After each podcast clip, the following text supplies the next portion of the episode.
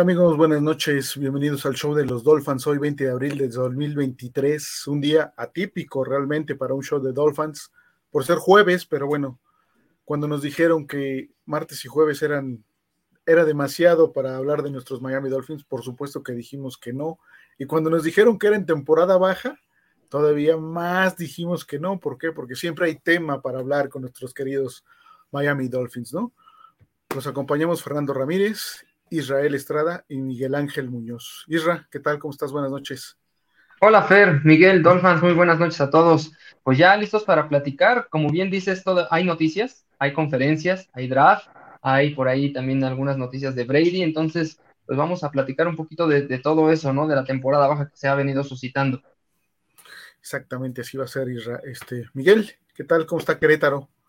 ¿Qué tal? Buenas noches, Fer. Querétaro muy caluroso, muy caluroso ya ya hace falta la lluvia por acá. Y este, y a cambio de eso, pues, eh, un jueves, un día típico, pero con todo el ánimo y con todo el entusiasmo de hablar de los Dolphins y de seguir a nuestro equipo favorito, los rumores, los chismes y lo que se vaya acumulando en la semana. Ya la próxima semana, jueves, ya es el draft, así es que esperemos buenas noticias para nuestro amado equipo. Sí, exacto. Curiosamente, jueves de, draft, primera ronda que no tenemos, ¿verdad? Pero el viernes será un día interesante para, para los Miami Dolphins y bueno, aquí lo vamos a, desglosar un poquito, pero primero les parece bien si vamos con la conferencia de prensa que hubo ayer ya este, en las instalaciones de los Miami Dolphins, donde estuvieron, este, pues, mm, no vamos a hablar obviamente de, de, todo lo que pasó, pero sí vamos a hablar Primero, de este señor, ¿no? Bueno, de estos dos señores, que es este Chris Greer y obviamente Marvin Allen, que es su asistente, donde este, hubo temas que nos dejaron un poquito nerviosos, principalmente el comentario que hizo Chris Greer sobre este, pues nuestro querido amigo este, Austin Jackson, ¿no? ¿Qué les, qué les pareció? ¿Qué, ¿Qué, me pueden comentar, Isra, de, de lo que dijo sobre el buen Austin Jackson, Chris Greer? Híjole, Fer, pues a mí me preocupa mucho el que no haya ido en el off-season por, en la agencia libre, por un tackle más decente, ¿no? Austin Jackson de, de, antemano ya va a entrar en su cuarto año y es un chavo que de plano no, pues no se le ve nada, o sea, ni destellos siquiera, ¿no? O sea, hay jugadores que por lo menos puedes tener la duda porque le ves algún destello, le ves algo y dices, bueno, puede desarrollarse pero es que Austin Jackson no hay nada que tú digas, híjole, como que por aquí si le desarrollan, si le trabajan, si nada, no tiene conjunción con el equipo, no tiene eh, técnica en las piernas, no tiene técnica en los brazos, no tiene un peso, ni siquiera el cuerpo idóneo para hacer un lineo eh, ofensivo. Entonces, a mí me preocupa mucho el que, el que le haya querido dar la oportunidad a él y a Liam Eikenberg. A Liam Eikenberg yo sí le veo eh, las condiciones atléticas, o sea, el cuerpo. Lo único que le veo ahí un poco mal es la técnica en piernas y, lo, y los brazos se los siento muy cortos para hacer un, un, un, un tackle, ¿no? Podría estar como guardia tal vez y lo han puesto como guardia, pero también es un chavo que va a entrar en su tercer año y no ha despegado. Entonces, híjole, estos dos me preocupan mucho con, junto con las declaraciones de, de nuestro gran gerente general Chris Greer. A ti, Miguel, ¿qué te, qué te dice el que Chris Greer haya comentado, le, le a los Dolphins que no han podido este, escuchar la declaración de Chris Greer? ¿Qué te dice, Miguel, el que le preguntan sobre quién, quién va a estar en, ese, en esa posición de tackle derecho? Y Chris Greer les contesta a, a, los reporteros, bueno, yo espero que Austin Jackson sea el tackle derecho que abra el primer partido para los Miami Dolphins. Son las expectativas que tenemos en el equipo. ¿Qué, qué opinión te merece, Miguel? Mira, eh, Chris Gear sigue siendo fiel a su, a su tradición y a, ser necio. Este, le dijeron, no vayas por tú, a ver por otro coreback, que aquí, que allá, ahí va por tú. Digo, no está mal, lo estamos apoyando, estamos con él, queremos que le vaya bien. Pero durante la temporada pasada se demostró que le pegaron y le pegaron feo y varias veces. Entonces, para mí es un gran riesgo el que está tomando, pero fiel al estilo de Greer, ¿no? Yo creo que, que si este año lesionan a Tua y los y estos este, tackles no dan su función, no dan para lo que han sido contratados, yo creo que para el próximo año ya, ya no vamos a ver a Grier aquí. Sí, es, es una situación complicada, ¿no? Creo que aparte de ser la posición, en nuestro caso, por tener un coreback zurdo, la posición más importante de la línea para, para este, en este caso para Tua, obviamente, ¿no? Su lado ciego se vuelve el, lado más importante, lo que normalmente es el tackle izquierdo para los demás equipos y corebacks, bueno, en este caso viene siendo nuestro tackle derecho, ¿no? Entonces, esperemos o creemos nosotros que va a haber algún movimiento ahí realmente y, y en verdad lo esperamos, porque si no, creo que sí vamos a estar en problemitas, ¿no? no cada jugada vamos a estar con el Jesús en la boca de que no entren a, lastimar a Tua, porque tú crees que no, ya todos los equipos ya se dieron cuenta de que eh, tacleas fuerte al coreback de Miami y les deshaces el plan de juego y les deshaces todo lo que, lo que tenían planeado, ¿no? Y, y no nada más pensar en Tua, ¿no? Pensar en el coreback que esté en el campo en ese momento, porque nos pasó el año pasado, la temporada pasada, nuestros tres corebacks se fueron lesionados. En toda la liga, 17 corebacks titulares sufrieron lesión en algún momento de la temporada. Entonces es una constante o una variable alta la que puede suceder que tu coreback salga lastimado. Y si todavía tu tackle de lado ciego, el que sea, ¿no? Pero tackle de lado ciego no es lo que en verdad requieres, este, pues creo que estamos en problemas, ¿no? Sí. Bueno, de otra situación que hablaron, Israel, ¿qué te, qué te dice el que hayan hablado de, Cedric Wilson? Que el mismo Chris Greer dice, sí, sí, sí me han preguntado por él, pero yo no estoy, no lo estoy vendiendo, me parece, ¿no? Creo que fue casi lo que dijo. Yo creo que más bien sí lo tiene considerado e, el, el venderlo, ¿no? ¿Qué están esperando? pues el draft. Justamente tanto los equipos que estén, que estén interesados, por ahí creo suena Dallas, creo que también lo quieren de regreso. Este, ver qué jugador está disponible tanto para el, el, equipo que esté interesado en Cedric Wilson o el mismo Miami, ¿no? O sea, yo, yo voy a poner un ejemplo. Si Dallas que en, el, en, la posición que le toca. Ah, porque aparte, este Chris Greer menciona que, a Cedric Wilson lo quiere cambiar por una primera ronda, ¿no? O sea, hasta donde yo he más o menos también escuchado. Y quiero pensar que si algún equipo está interesado en algún jugador y ya no le llegó, en el caso de Dallas, pues yo creo que va decir, bueno, de tomar a un novato a tomar a Cedric Wilson, pues me quedo con Cedric Wilson y Miami te va el pick de primera ronda, ¿no? Entonces también Miami ahí tendrá que evaluar si le conviene si hay algún jugador disponible que le interese en esa primera ronda, porque imagino que, va a haber algún eh, combo, ¿no? No, no, no, no creo que sea nada más Cedric Wilson en la primera. Yo creo que Miami va a tener que ceder un poco más de eso. Entonces, dependiendo las negociaciones y el costo, creo que podremos tal vez ver subir a Miami, pero yo quiero ser franco. No, no creo que haya muchos equipos interesados y mucho menos en soltar una primera ronda por Cedric Wilson. Pero bueno, ya veremos, ¿no? Justamente eso, eso te iba a preguntar a ti, Miguel. ¿Crees, consideras que Cedric Wilson es lo suficiente como para que Miami escale a una primera ronda? E, es que es lo que dice Israel, o sea, si ya, si tú como equipo, Dallas, este, Filadelfia, quien sea, ibas por un, por un jugador en especial y ya te lo ganaron. Y como dice, de agarrar a alguien del montón, a una posición que no necesitas, alguien con el que difícilmente puedes negociar, tal vez puedas soltar la primera ronda. Yo lo veo muy difícil. Yo creo que es más este un problema de bluff de Grier, de decir, si quieren a mi jugador, les va a costar caro. Se los está diciendo de antemano, ¿no? Pero puede que alguien le tome la palabra y le diga, órale, ahí está mi primera selección, y además unas papitas para que se vaya en combo y este y dame, dame a tu jugador, a mí me interesa, en lugar de agarrar a un novato, ¿no? Y entonces, ahí yo creo que Grier es más hábil y puede salirse por la tangente y decir, ¿sabes qué? No, no, no te lo vendo. Yo creo que es más bluff para ver si alguien cae, ¿no? Ahora está la contraparte, ¿no? Donde Grier, como bien dices, haciendo su chamba de general manager, dice, a mí me han estado preguntando por Cedric Wilson, ¿no? Han venido equipos que me están preguntando por él y bueno, están cerca, no hay todavía nada, pero están cerca, los, lo está vendiendo, ¿no? Como bien dice Israel, yo no se la compro de que no lo quiere vender, ¿no? O sea, no te vendo, pero sí te vendo, ¿no? En determinado momento.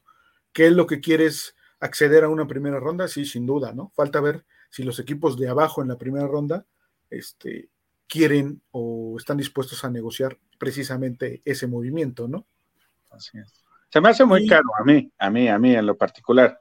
Se me hace muy caro una primera ronda. Sí.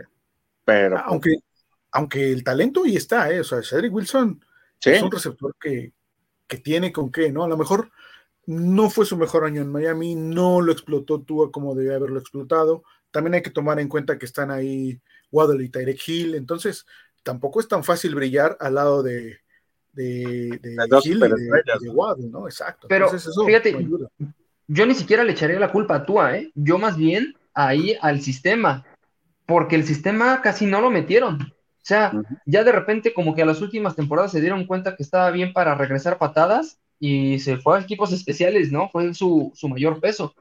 Pero realmente Tua, no, yo no vi como que no lo, no, lo, no lo usara. O sea, obviamente si tenía la opción de Waddle y Hill, que es con quien agarró más química, quien inclusive son wide receivers que se adaptan a las condiciones y al estilo de Tua. ¿Cuál es el estilo de Tua? Pues que agarren separación, ¿no? Él tira el balón y conforme tú agarras separación, yo suelto.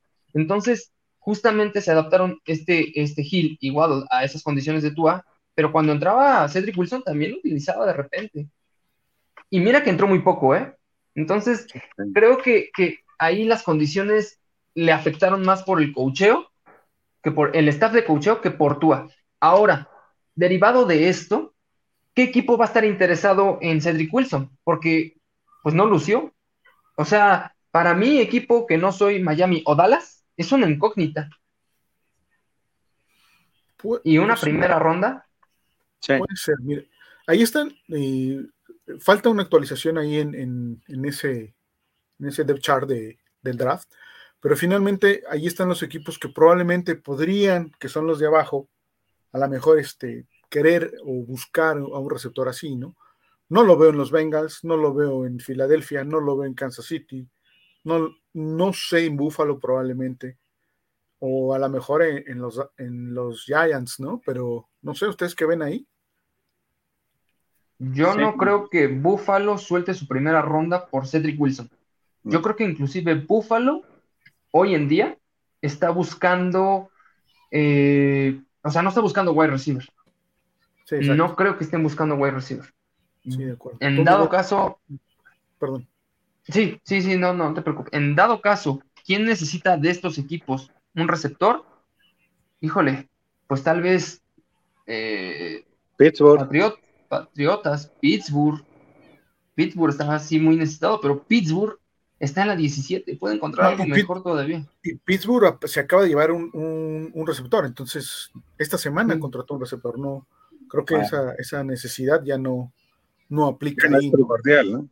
Sí, exacto. entonces, no. a lo mejor como dicen, ¿no? A lo mejor como dicen, en combo probablemente sea atractivo para alguno de los, de los equipos eh, de abajo, pero bueno, creo que coincidimos en que Cedric Wilson no es suficiente como para acceder a, a una primera ronda, ¿no? Por, eso te digo que a mí se me hace más un bluff, un engaño en decir, tengo, es, como cuando tú este, cambiabas los tazos con tus cuates, ¿no? Sabías que el más codiciado y lo apartabas y decías, te lo cambio por 10 tazos más y unas papas y un refresco y un gansito de, de pileón. Entonces, así, él le está dando un sobrevalor a, a Cedric Wilson. Perdón, perdón, ya se integró una persona más. Sí, Miguel, permíteme recibir a, Ricardo López Colín. ¿Qué tal, Rich? Buenas noches. ¿Qué tal? ¿Cómo están? Buenas noches. Hola, Rich. Buenas noches. Igualmente, Rich. ¿Cómo estás tú? Bien, gracias. Aquí llegando de la chamba, ya sabes, trabajo hasta el Ajusco y vivo por acá por, Santa Fe, entonces un, buen ah. show el que me aventé, pero pues para shows este. Perfecto, bienvenido. Oye, Miguel, te quería ofrecer una disculpa. Hace ocho días tenía, hace ocho días o quince días, no recuerdo cuándo entré, este, e, entré por medio de mi celular y se veían muy chiquitos los nombres. Entonces dije, una, dije una barrabasada de al, que está aquí a la derecha, ¿no? no, no te preocupes, no te preocupes. pero ahorita ya, ya veo bien los nombres, Isra, Miguel, Fer, un, fuerte abrazo y, gracias por la invitación. Gracias, Excelente, qué bueno. Eh, bueno, el, el, último comentario que tenemos sobre la, sobre la conferencia de prensa de ayer, pues fue precisamente con uno de nuestros capitanes, Xavier Howard, ¿no? Él dice que todo lo que le están tirando, lo que se le está criticando, lo que se le está diciendo, se lo está tomando para alimentarse y regresar más fuerte en la temporada. No tuvo su mejor temporada, esa es una realidad. Entonces, este, ¿qué creen? ¿Le, creemos a Xavier o, o no le creemos? Fíjate, Fer, que más allá de creerle o no creerle, yo he visto que Xavier Howard siempre es así. Tiene una temporada buena, una temporada mala. Una temporada buena, una temporada mala. En lo personal, para mí, la, anterior fue una mala, ¿eh? Esperemos que esta, y con ayuda ya de, nuestro flamante cornerback del otro lado, que es este, se me olvidó su nombre, y, Ramsey. Jalen Ramsey. Ramsey, Jalen Ramsey. Esperemos que con la ayuda de Jalen Ramsey, pues luzca más, ¿no? Y de hecho tiene que ser así, porque en ese caso el coreback ya va a tener que dudar si lanzar al lado de Xavier o al lado de Ramsey. Entonces, eso le va a beneficiar. Esperemos que así sea. Yo también creo que este año tiene que brillar más, tiene que lucir más. No dudo que sea una persona con altas capacidades atléticas, lo demostró el año anterior, precisamente el 21. Me gustó mucho cómo jugó. Ya dije, este va a ser un superestrella de Miami. Y este año se apagó mucho. Pero también recordemos las lesiones, el nuevo sistema, eh, gerente, este, perdón, coach nuevo. O sea, hubo muchas cosas que a, a, las que se tenía que adaptar. Y aunado a que el coordinador defensivo, pues no era de lo mejor también. Ahora ya va a tener alguien que, le va a pulir su posición y le va a decir, mira, hijo, te tienes que aplicar en esto porque tú tienes la capacidad y tú puedes hacerlo, ¿no?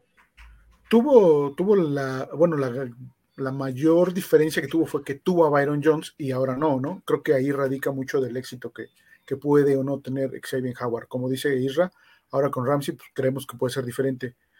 Rich, ¿qué opinas de lo que dijo también cuando le preguntaron que por qué se presentaba en el día uno al entrenamiento este, voluntario, ¿no? O, lo que es la temporada baja. Él dice que pues quiere aprender el sistema, simplemente que está ahí porque con quien va a trabajar ahora es de alto calibre, ¿no? Exacto. Yo, eh, yo sí le creo y te, y, te, voy a decir por qué. Eh, jugadores con el carácter y con la, con la filosofía que tiene, de trabajo. Él sabe que, que, no estuvo al 100 y estoy de acuerdo, estuvo, hubo muchas lesiones y además también el sistema no les ayudaba mucho, creo. Este, yo creo que lo está viendo más como una revancha y también se cuidan, Fer, ¿no? O sea, él, este, siento que de alguna forma no, no se aplicó tanto como, como pudiera haber sido, ni se exigió tanto porque sabía que se podía lesionar y se podía lesionar más, más porque ya tenía una lesión arrastrándola por ahí. Entonces yo creo que se, se, preparó o, psicológicamente dijo, me la voy a llevar relax, este, voy a hacer lo que pueda, porque la verdad es que lo quemaron en muchas terriblemente, o sea, este, yo no lo podía creer, yo veía, dije, pues, ¿qué pasó ahí? Le pintaban la cara y le pintaban bien hasta que supe y investigué y pues sí tenía por ahí una lesión. Pero el que lleguen al, campamento el día uno habla del compromiso que tienen también, ¿no? O sea, no, porque no nada más es presentarse y, hacer este socialité y oigan cómo están, no, o sea, llegan y entrenan y, y pues creo que también ha sido un profesional, ha sido de lo mejor que hemos tenido los últimos años, la verdad. Entonces, yo sí le creo, sí siento que viene por una revancha y, tiene razón Isra, ¿no? El que tenga del otro lado a un, este, a un tipo como Ramsey, y a un coordinador defensivo como es Fangio, e, él mismo dice, ay, canijo, ¿no? O sea, eh, eh, aquí ya no voy a poder ni echarle la concha, ni, ni hacerme la, a la maca, este, aquí me van a exigir y si no, el Pro, yo te aseguro que si este no funciona, eh, yo creo que el año que viene ya no lo vemos acá, ¿eh? Sí. Por la edad, por las lesiones, por el rendimiento, por lo que quieran, creo que esta última, esta temporada que viene puede ser la última de Saban, de en, el, e, e, en los Miami Dolphins. Y, este, y me emociona además el reto que está tomando y cómo lo está tomando.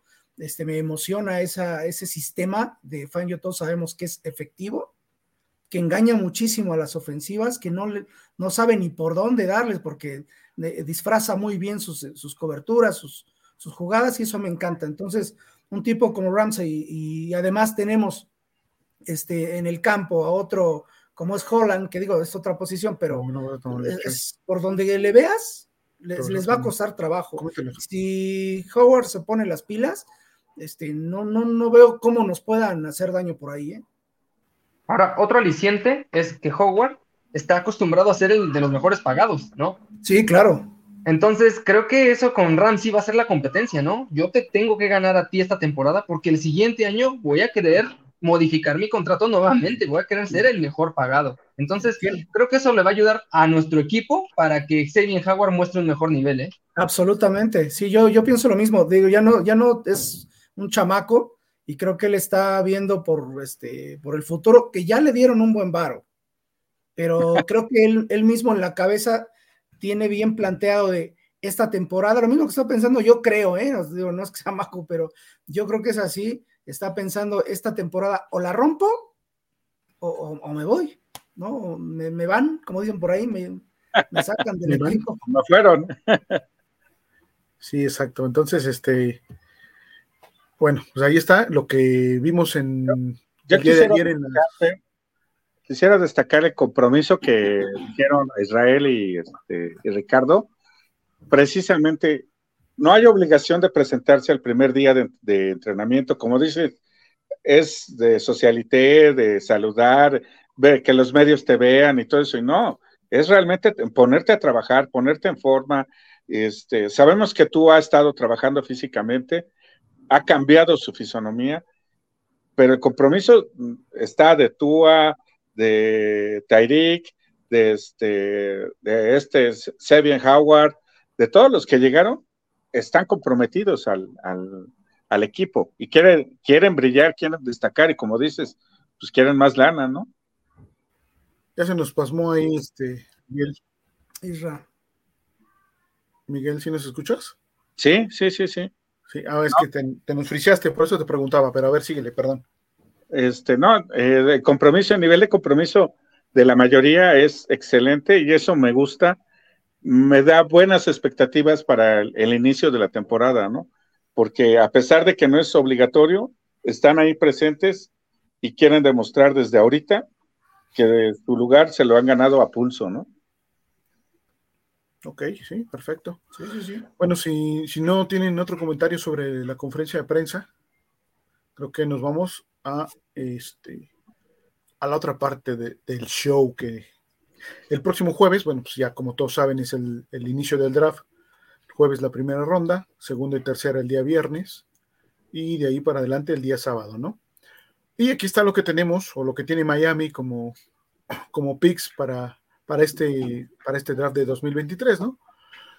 Como podemos ver, pues nada más tenemos cuatro selecciones, una en la segunda ronda, una en la tercera, una en la sexta y una en la séptima. De ahí la necesidad de, de Miami de poder escalar aunque no lo manifiesta Chris Greer, pues tiene la necesidad de escalar en el draft, por lo menos hacia los últimos lugares de, la primera ronda, ¿no? Y aquí, este, quien, eh, la producción nos, ayudó un poquito con este Allen Robinson, que es el que decíamos que se fue de los Rams a, los Steelers, ¿no? Para, para cubrir esa necesidad de receptor. Entonces creo que pues no, no necesita ahí este, los Steelers un, un receptor ahorita en este momento, ¿no? Como podemos ver también las necesidades que creemos o que son muy palpables en, el equipo de Miami, pues es la línea ofensiva, el ala cerrada y este, obviamente siempre será importante tener un coreback, ¿no? Entonces, y yo agregaría también ahí linebacker, ¿eh? ¿eh? Sí, también, exacto. Dicho esto, mi estimado Isra, nos hizo favor de prepararnos precisamente esta gráfica. ¿No la quieres comentar, Isra, por favor? Sí, claro que sí. Bueno, en segunda ronda tenemos el pick 51 y pues yo puse aquí como que el mejor talento que podría estar disponible y podría Miami, si lo encuentra, tomarlo, pues está Anton Harrison, que es un tackle de Oklahoma. Él está pronosticado para salir en el pick 31. Y Yamir Gibbs, que es un running back, eh, que es corredor y receptor, viene de Alabama y está pronosticado para salir en la 36. Pero si alguno de estos cayera, pues qué, qué mejor, Miami tendría que tomarlo. Ahora, casualmente una de las primeras necesidades, lo que nosotros como Dolphins consideramos, es que es el tackle, ¿no? Línea ofensiva. Y casualmente, como mejor talento y como primera necesidad, está Anton Harrison. Entonces, si te cae, pues qué mejor, porque es necesidad y uno de los mejores talentos. Abajo de él, consideramos que está Steve Ávila, que es un, un, guard de TCU, está pronosticado para salir en la posición 53, o sea, está muy al par del pick 51 que tenemos. Eh, Cody Maul, que es un tackle de eh, North Dakota, en la posición, eh, está pronosticado para salir en la 59. Ahora, si nos vamos como segunda necesidad, si ninguno de estos tackles llega a caer, pues entonces nos vamos a la siguiente necesidad, ¿no? Que podría ser eh, Titan, que es Darnell Washington de Georgia, que está pronosticado en el 40. Luke Musgrave de Oregon, está pronosticado para salir en el 54. Y Tucker Craft, que es de Sur Dakota State, está pronosticado para salir en el 68. Ahora, si ni tackle, si ni el mejor talento y ni la segunda necesidad está, pues nos iríamos por la tercera necesidad, ¿no? Yo, como lo veo, creo que antes de coreback en el pick número 51 podríamos ir por un linebacker que es justamente también lo que necesita Big Fangio para esta defensiva que él piensa armar y lo que hemos visto. Eh, y podría estar muy bien rankeado eh, Drew Sanders, linebacker de Arkansas, está pronosticado para salir en la 47. Eh, Jack Campbell de Iowa y está pronosticado para salir en la 51. Creo que esas son las que podríamos más o menos estar manejando en, este draft, en este segunda ronda y pick 51. Miguel, algo que quieras comentar sobre alguno de ellos o sobre alguna de las posiciones. ¿Coincides en que son las necesidades que tiene Miami? Isra está loco y no sabe ni lo que necesita Miami, no sé, digo, ¿qué piensas? Te voló la barba. se vale, se vale. Pero tiene no, es realmente un buen análisis, me, gusta mucho cómo lo, dividió. Este, el linebacker yo lo dejaría, este, pues ahora sí que si no hay de otra, ¿no? Eh, creo, creo que sí hace falta, pero eh, no, lo más, lo más importante es la línea ofensiva. Y esos están ya en las primeras rondas, en la, en la segunda y en la, en la tercera. Y este, yo creo que, que eso es lo primordial que necesitamos. Este, ya lo demás, si cae como dice Israel, pues adelante, bienvenido. No hay, no hay por qué desperdiciar talento ni dejarlo pasar, ¿no?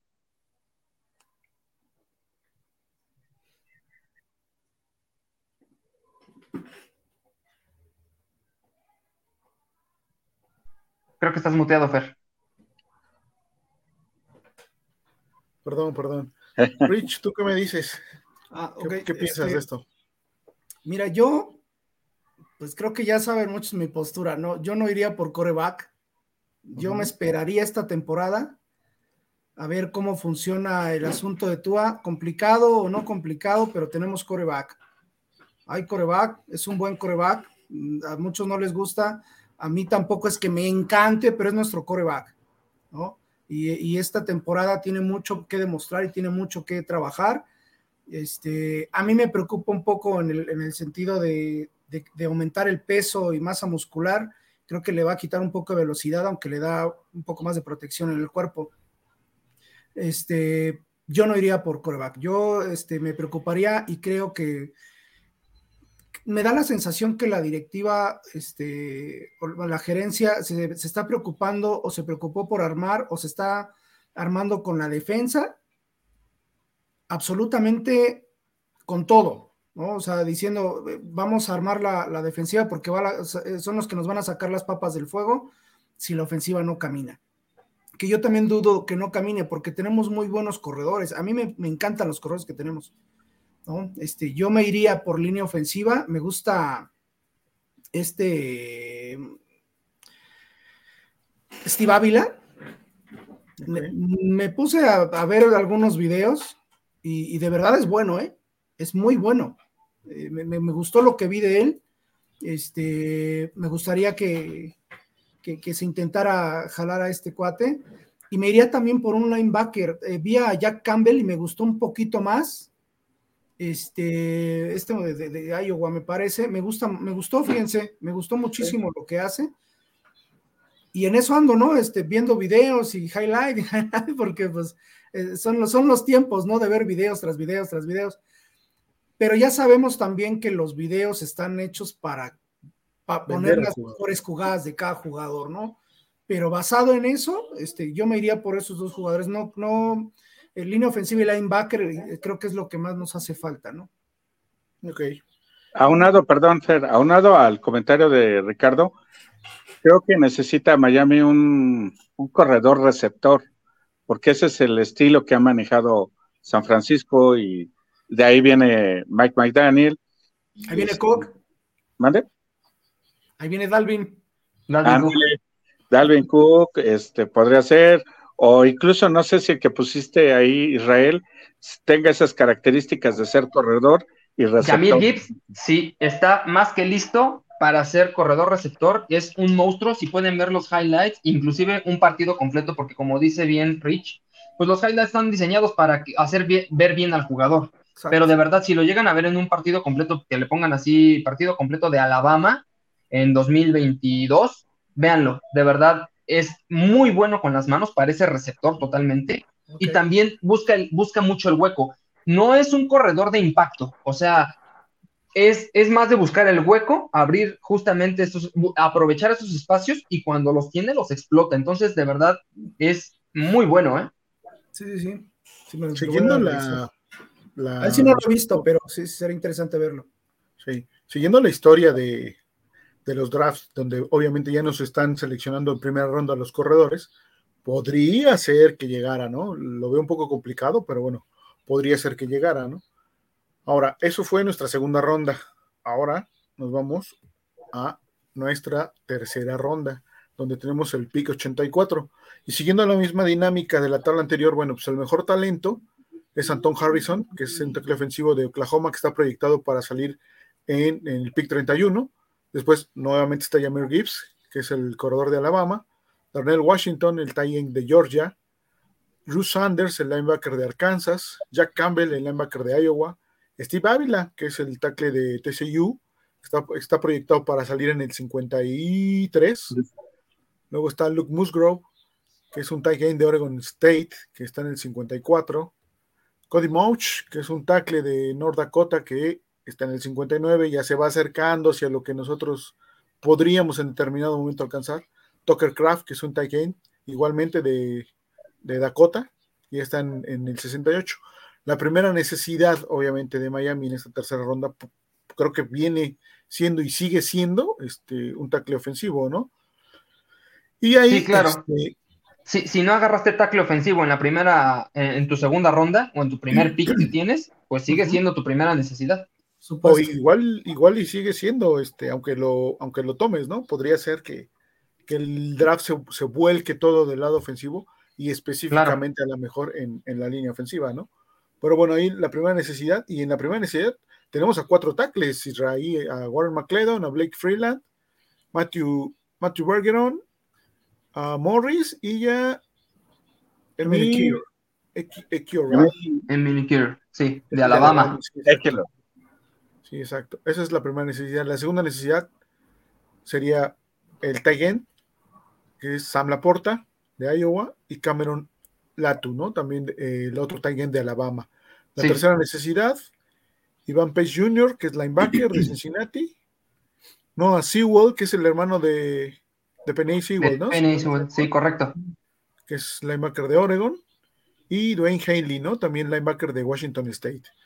¿Qué, qué, qué, qué vemos ahí, Ra? Pues mira, justamente, eh, como lo decía, el mejor talento es cualquiera que, que, estaba pronosticado para tu segundo pick y que no, no llegó a caer, tómalo. O sea, no, no lo dejes ir. A final de cuentas, tú lo tenías considerado para tomarlo en tu pick número, digo, en, sí, tu pick número 51 y te cayó a tu pick 84, tómalo. Ahora, si no está ninguno de esos, pues tu primera necesidad, atácala nuevamente. Y si no tomaste tackle, o como dices, si lo tomaste y quieres reforzar aún más, pues tenemos aún todavía tackles decentes, ¿eh? Está eh, este Warren de Georgia, o sea, y Georgia se, se, caracteriza por dar buenos tackles. Entonces, Oklahoma igual.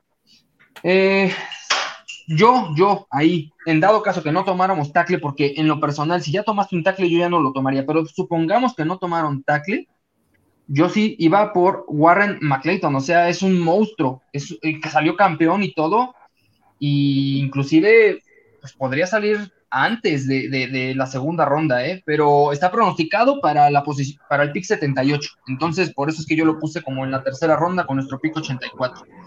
Eh, ahora, si, si, si, como ya lo dije, lo tomaste, pues vete por el Titan.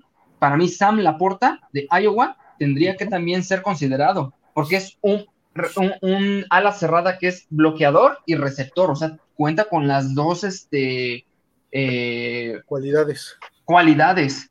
Y bueno, y si no, pues nos vamos por nuestro linebacker, ¿no? Que vuelvo a decir, bien lo necesita Fangio para esta defensa que él caracteriza siempre por tener buenos linebackers, ¿no? Y ahí está eh, Iván eh, de, Cincinnati, Noah Sewell, y yo tomaría Noah Sewell inclusive por encima de Iván, ¿eh? Está con la 80, y yo tomaría Noah Sewell si, si lo viéramos ahí. Ok. Miguel, ¿tú qué te gusta, qué no te gusta? ¿A quién tomas? mira, yo, Steve Ávila eh, va de cajón, ese, ese tiene que ir a fuerza, de cajón.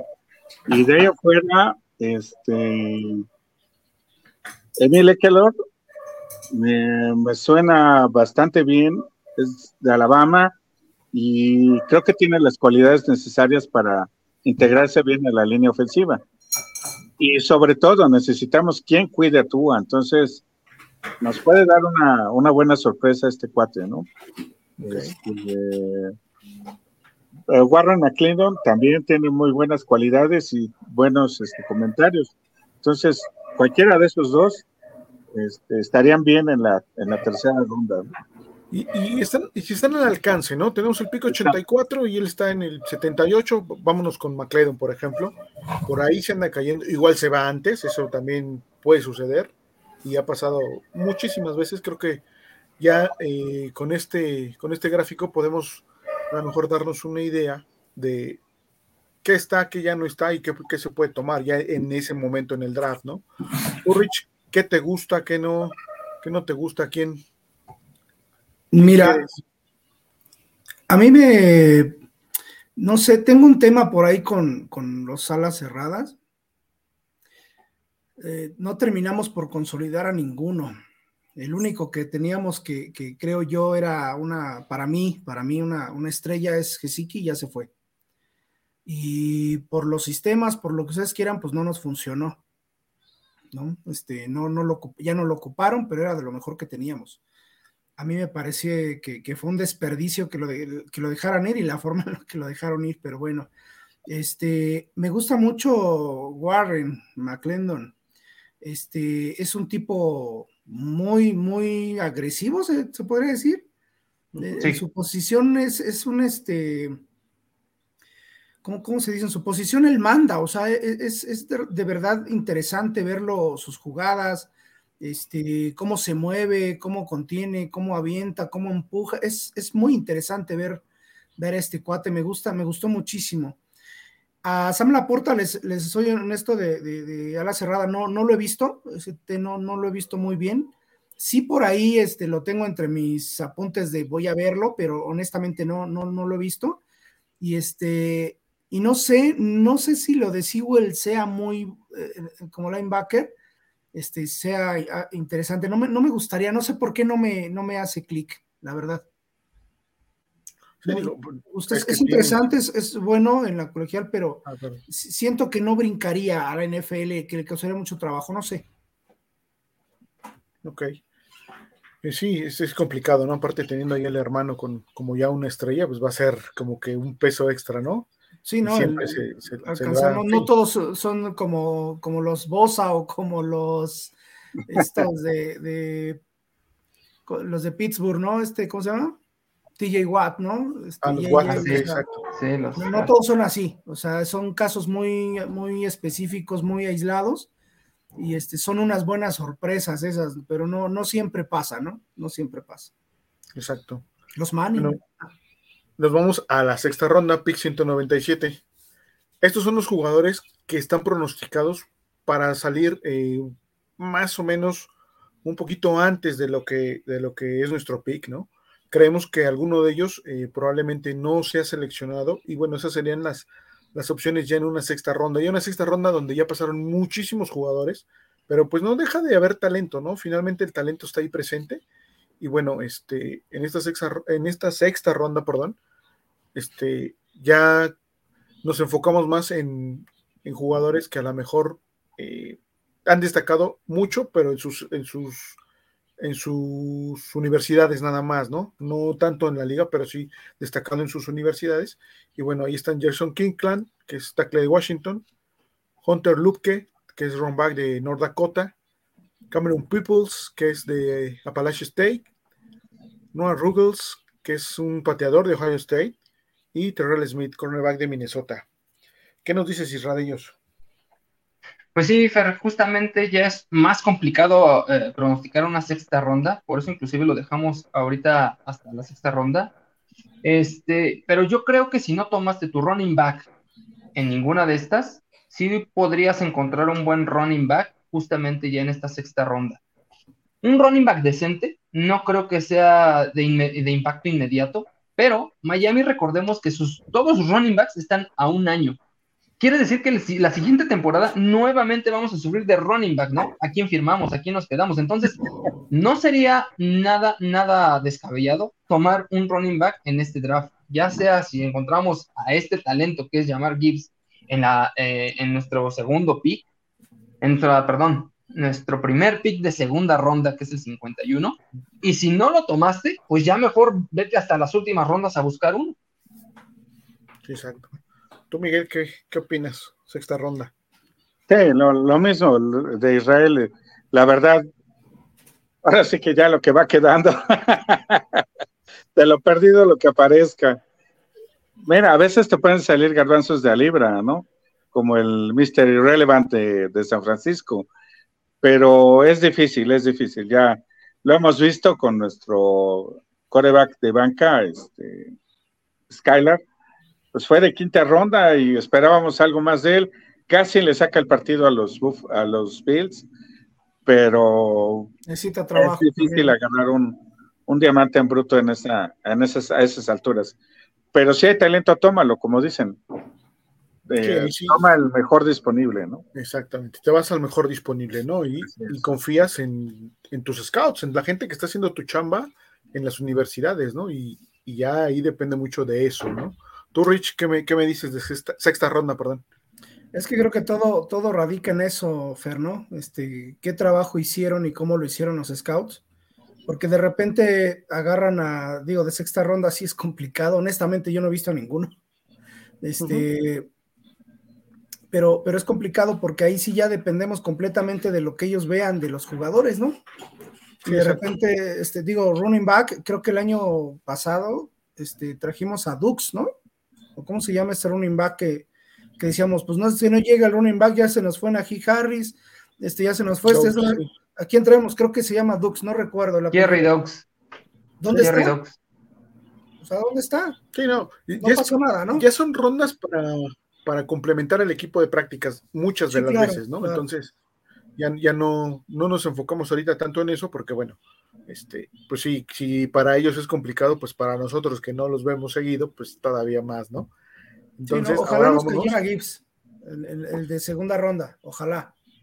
Este, ok, sí, sí, por supuesto. precisamente, eh, yéndonos a, lo que queremos, yéndonos a lo que se nos antoja, pues aquí está justamente este, ¿qué nos gustaría que llegara? ¿no? Hicimos la carta a los Reyes Magos y a Santa Claus y, al presidente y a Barack Obama también, expresidente, y Rey yo, y este, pues ahí está, ¿no? Precisamente queremos que, nos caiga, este, bueno, personalmente, Warren McClendon, que es el tackle de Georgia, que está pronosticado para salir en la 78.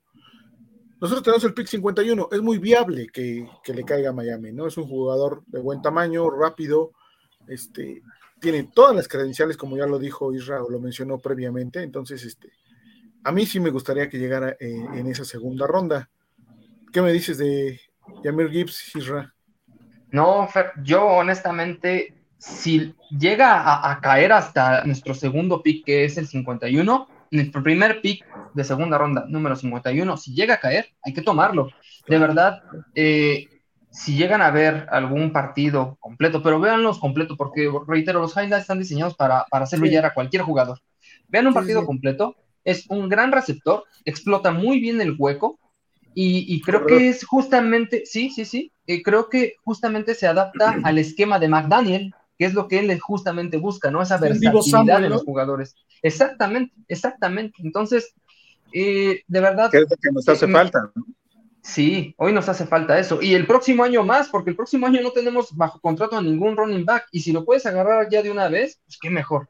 Entonces, si lo tenemos, habría que tomarlo que no, que no nos pase lo que nos pasó con el jugador de Alabama, el otro corredor, ¿no? Que se fue a Pittsburgh hace sí, temporadas. Sí, Nayí. Nayí Harris. Harris, ¿no? ¿Cómo ves, Había también uno, uno que me gustaba mucho, que yo cuando vi sus partidos, rebotaba a, los defensivos. Eh, no sé si es Javonta Williams. Javonte Williams, que nos lo ganó eh, los Broncos de Denver. Lo teníamos y Broncos de Denver justamente cambia me dio hasta diarrea, con perdón de la palabra, cuando dije, no es posible, o sea, ya dejamos ir a Nají, ¿no? Este, ¿qué, pasa? Y nos fuimos hasta no sé qué ronda para agarrar a Dux. Y, no agarramos estos que, bueno, son buenos jugadores, son de primer impacto, porque Jabonta creo que no es que haya, la haya roto en la primera temporada, pero sí hizo una buena campaña para ser un novato, ¿no? Entonces, si es tu necesidad, pues tómala. Pero te digo, mis adorados, hermosos, poderosos, invictos Dolphins tienen como consigna hacernos sufrir a más no poder y hacer exactamente todo lo que nosotros pensamos, pero al revés. Correcto.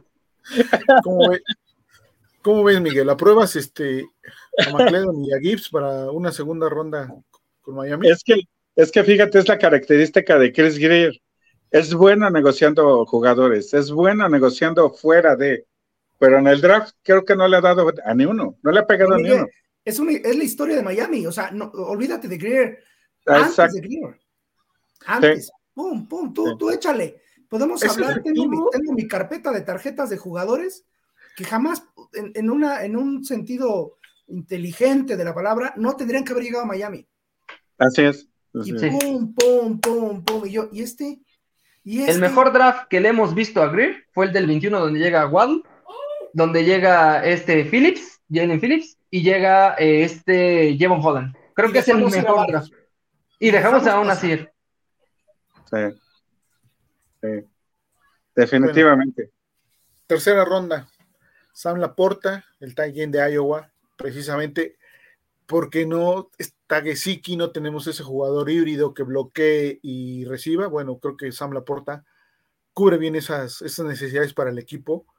Igual es un chico alto, es un chico rápido que tiene eh, muy buen manejo de, manos para bloquear y también tiene manos para recibir, ¿no? Entonces, este es parte de mi carta a, a Santa Claus, está pronosticado para salir en el 82, tenemos el 84, por ahí si se esconde tantito y a Miami le gusta, pues podría ser un jugador que, llegara al equipo, ¿no?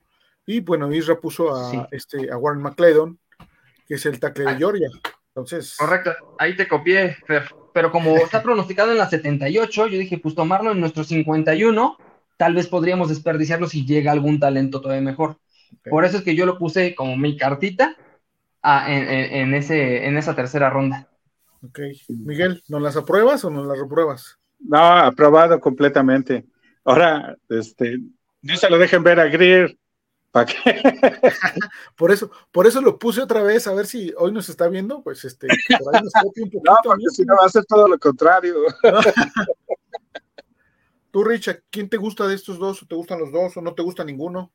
Mira, solo he visto a Cameron Lato, pero no he visto un partido completo. Este, vi los highlights, este, un highlight que había por ahí, este, y eso me dio raro, no sé quién habrá tomado el video, pero este, sí es, me, gusta, pero no he visto algo completo de, de Kirland, la verdad es que no lo he visto, pero a Cameron, a Cameron Latu sí, un poquito y me gustó. Este, te, digo, no sé, el asunto este de los, sí, hay, hay, llegó un cuate de, de, los Broncos o de, no me acuerdo cómo se llama, que creo que, que Fangio le puede sacar este, bastante jugo, porque es un buen, tiene buenas manos, eh, bloquea bien, es fuerte, es grande, pero no me acuerdo su nombre, acaba de llegar, no sé si de San Diego, de los Broncos. No, de los Broncos. De los broncos. Sí, yo, yo vi algún, un par de partidos completos de, de, ellos esta temporada de él. No me desagrada, ¿eh? Este, no, no es grande, o sea, es, es joven, creo, este, no pasa de los 27, 28 años. Digo, joven, entre comillas, ¿no?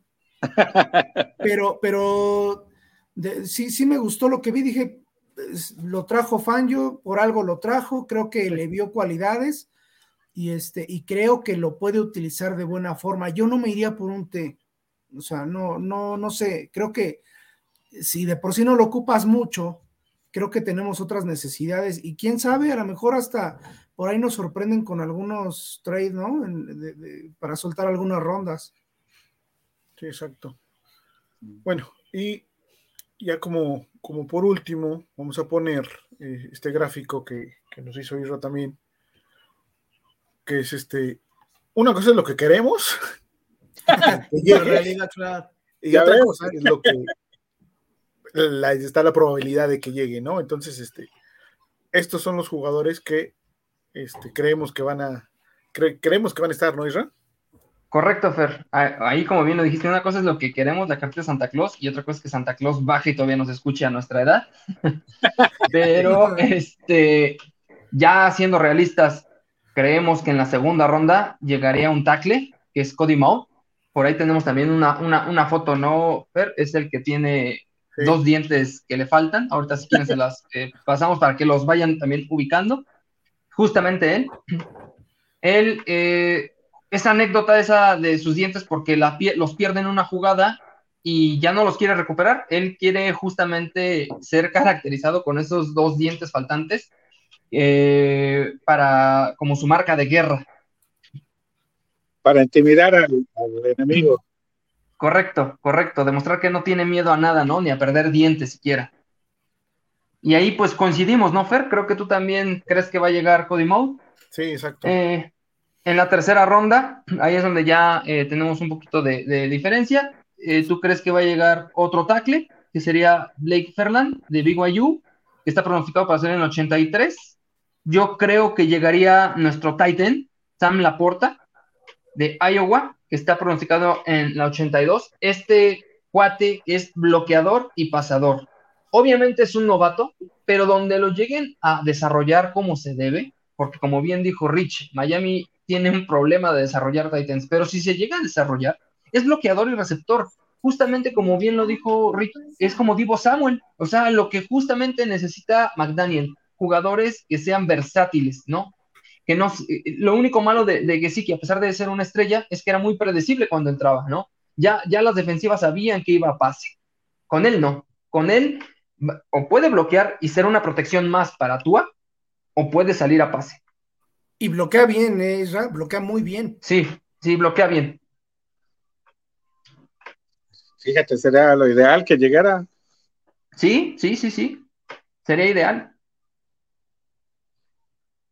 Eh, ya en la sexta ronda, como ya también lo hemos comentado, pues es un poco más eh, difícil pronosticar, sin embargo nos aventamos como los machos.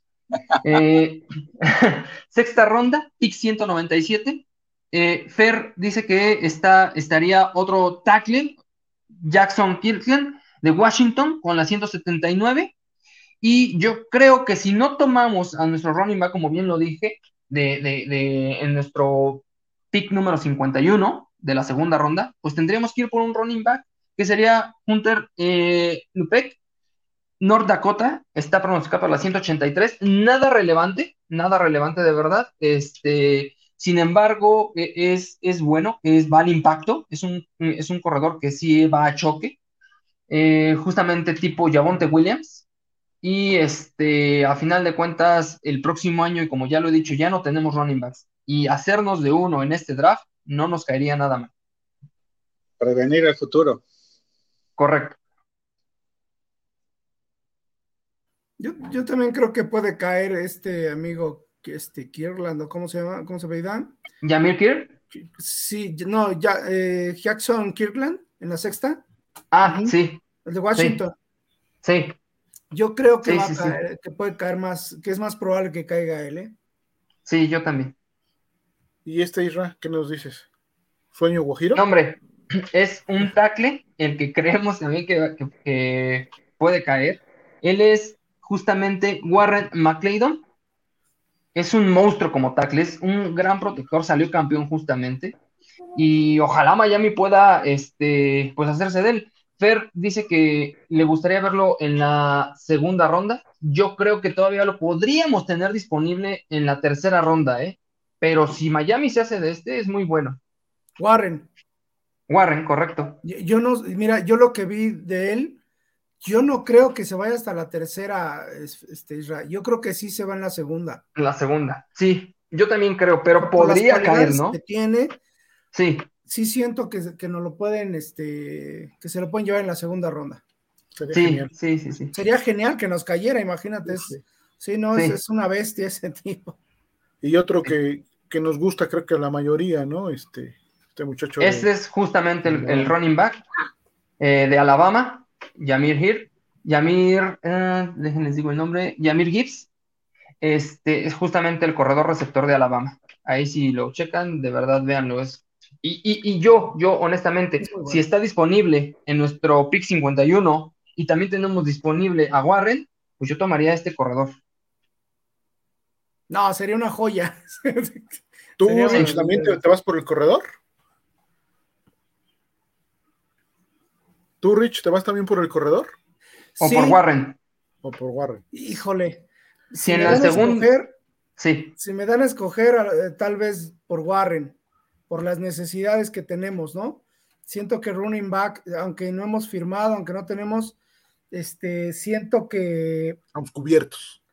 No, no es que estemos cubiertos, Fer, porque finalmente eh, creo que este, este sistema de McDaniel va a ser para correr la ofensiva o tendría que ser para, y necesitas un running back.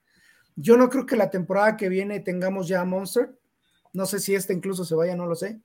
Creo que todavía no están firmados, no, no, no estoy seguro. Este, Wilson es más joven, ¿no? Pero, pero no creo que aguantemos este, un año más sin un running back este, de, fuerte, ¿no? De, estas características. Entonces, creo que podría ser Gibbs para, para lo que necesitamos pero también la necesidad, este, las necesidades son, son claras, ¿no? Ya desde hace, es una asignatura pendiente de Miami, la, línea ofensiva, este, la necesitamos, ¿no? Sí, claro. La necesitamos urgente. Es más, me atrevo a decir que, que, se fueron en la agencia libre por todo, por la, por la defensa, y que el draft lo están manejando para la línea ofensiva. De otra forma, me parecería una completa locura solo pensar en defensiva, porque realmente a la ofensiva que hemos traído, trajimos al greñudo este que tiene eh, las mismas greñas que tiene de fuera, las tiene por dentro. Se pelea con todo mundo, de verdad, se pelea con todo mundo, se pelea con sus El receptor, ¿no? el receptor. Sí, eh, exacto. Tú, Miguel, ¿qué me dices? ¿Te quedas con este o con este? Es que sí la pusiste muy difícil, Fer. Sí, es que los dos hacen falta. O sea, sí, pero bueno, pero como dice Rich, ¿no? O sea, la necesidad palpable, ahí está. Lo voy con el tackle, lo voy con el tackle. Tenemos que proteger a Tua, a como dé lugar. Ojalá nos llegara un, tipo de este calibre. Los niños, este, uno como sea, pero las criaturas. o, mi criatura, tu bebé. Exactamente, exactamente. Y bueno, ya este, eso es para lo que tenemos para el draft de 2023, que se va a dar en Kansas City, obviamente. Entonces, este, pues bueno, no sé si quieran agregar algo más sobre, sobre el draft. ¿Alguno de ustedes? ¿Algún otro jugador que hayan visto y que no, no estaba aquí? No, yo la verdad es que me concentré mucho en el este en Steve Ávila. Esta semana lo estuve viendo, eh, traté de buscar este alguno, porque lo escuché cuando lo dijo Antón y lo escuché muy emocionado. Ah, pues que Antón es su, es su, este, es su representante, eso es lo que no saben los Dolphins. sí, ¿verdad? Ahí se lleva este comisión Antón. Pues pero me llamó la atención, dije, ay, ¿a poco sí? No, sí, es bueno. sí, trae, es bueno. el chavo. Entonces, este, vi por ahí eh, eh, el... Estuve viendo algunos videos de Caleb también, pero este, ese coreback yo creo, estoy casi seguro que lo van a traer para la temporada que viene, no sé por qué. ¿Caleb Williams? A Caleb, este, siento que se están aguantando este año para ir por Caleb el que viene. Este, entonces estuve viendo algunos videos, este, vía, vía Washington, este, de verdad es una bestia, es una bestia, pero lo que hace Gibbs a la ofensiva es muy interesante, eh, es versátil, ¿no? Tiene buenas manos, este, tiene físico, tiene todo, tiene todo ese chavo para romperle en la NFL, entonces, este, no, no, no sé, te digo, yo estoy curado de espanto con los draft, con los Dolphins, eh, realmente... Todos ya. haces, tu, cartita Santa Claus, pero ya hiciste tu cartita Santa Claus, tírala porque no va a pasar. Justamente, justamente es lo que le iba a comentar ahorita a todos los Dolphins que nos están viendo y los que nos van a ver posteriormente. Ya vieron lo que, lo que, lo que hicimos, lo que proyectamos, lo que queremos, lo que puede llegar. Ok, ahora todo eso, no lo tomen en cuenta porque Miami no va a hacer eso, no va, a ser otra cosa diferente. Entonces, hay que tener cuidado, ¿no? No, y además, acuérdense, sí necesitamos un linebacker bestia, ¿eh? bestial ahí. Sí. Este, sí lo necesitamos. hablan ustedes de un linebacker central, ¿no? Obviamente. Sí, claro, claro. Sí. Sí, para ayudar porque del otro lado ya tenemos a este, tenemos a Tyndall y creo que Tyndall va a llegar a un punto en que Fangio lo va a hacer este, convertirse en una estrella. Si, yo creo que sí puede pasar, ¿eh? tiene que desarrollarlo y tiene, tiene todas las actitudes. Si, vieron, yo estoy seguro que ustedes vieron los videos de Tyndall en la universidad. El tipo sabe leer, aprende de, sus errores, o comete un error, le llaman la atención y se le prende el foco y pum, a la siguiente va.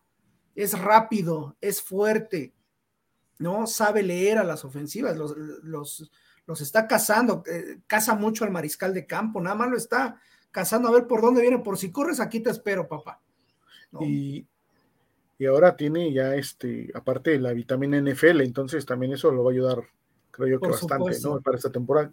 Creo que coincidimos en que va a tener más, más juego esta temporada, ¿no? O, ¿Tú qué piensas? Sí, tiene que, tiene que. Perdón, eh, Miguel, tiene que porque a final de cuentas ya no tienes a el Landon Roberts. El Landon Roberts no tenía velocidad, lo que sí tiene Tinder pero tenía unas lecturas increíbles, ¿no? El colmillo ya de estar tantos años en la NFL, y hoy no lo tienes. Hoy ya el Landon Roberts ya no va a estar y tiene que ser Channing Tindall. Lo único que yo le veo a Channing Tindall malo es su velocidad es exagerada que a veces cuando va por el coreback se corre. Es tanta su velocidad que ya no alcanza a frenarse y con un corte que le hagan ya se lo llevaron. Ese es el único área de oportunidad que yo le veo. Es lo que le pasó a Phillips, Isra. O sea, yo, les decía el, otro día, eh, mi manos de mantequilla Phillips. O sea, porque arrancaba, o sea, no saben, no, no, no ha aprendido a tener ese cambio de ritmo, porque entran con todo. Y también digo, el sistema que, utilizaba este, este amigo que ya se fue, el innombrable, este, los tenía cargando en todas las jugadas, cargaba, en todas. Ve, por él, y ve por él, y ve por él. Entonces, a Phillips fue lo que le pasó entraba tan rápido que con un empujoncito nada más era de, hacerlo para allá, porque la velocidad ya no lo aventaba hasta dos, tres yardas por allá, y ya cuando llega el coreback, el coreback o corría o ya había lanzado.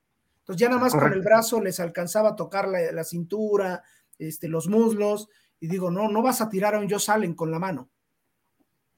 No, no lo vas a hacer. Entonces, eh, siento que, que, que, que Fangio va a desarrollar esos dos jugadores Imagínate lo que sería que Tyndall y Phillips aprendan este asunto de, cómo, de cómo manejar su velocidad.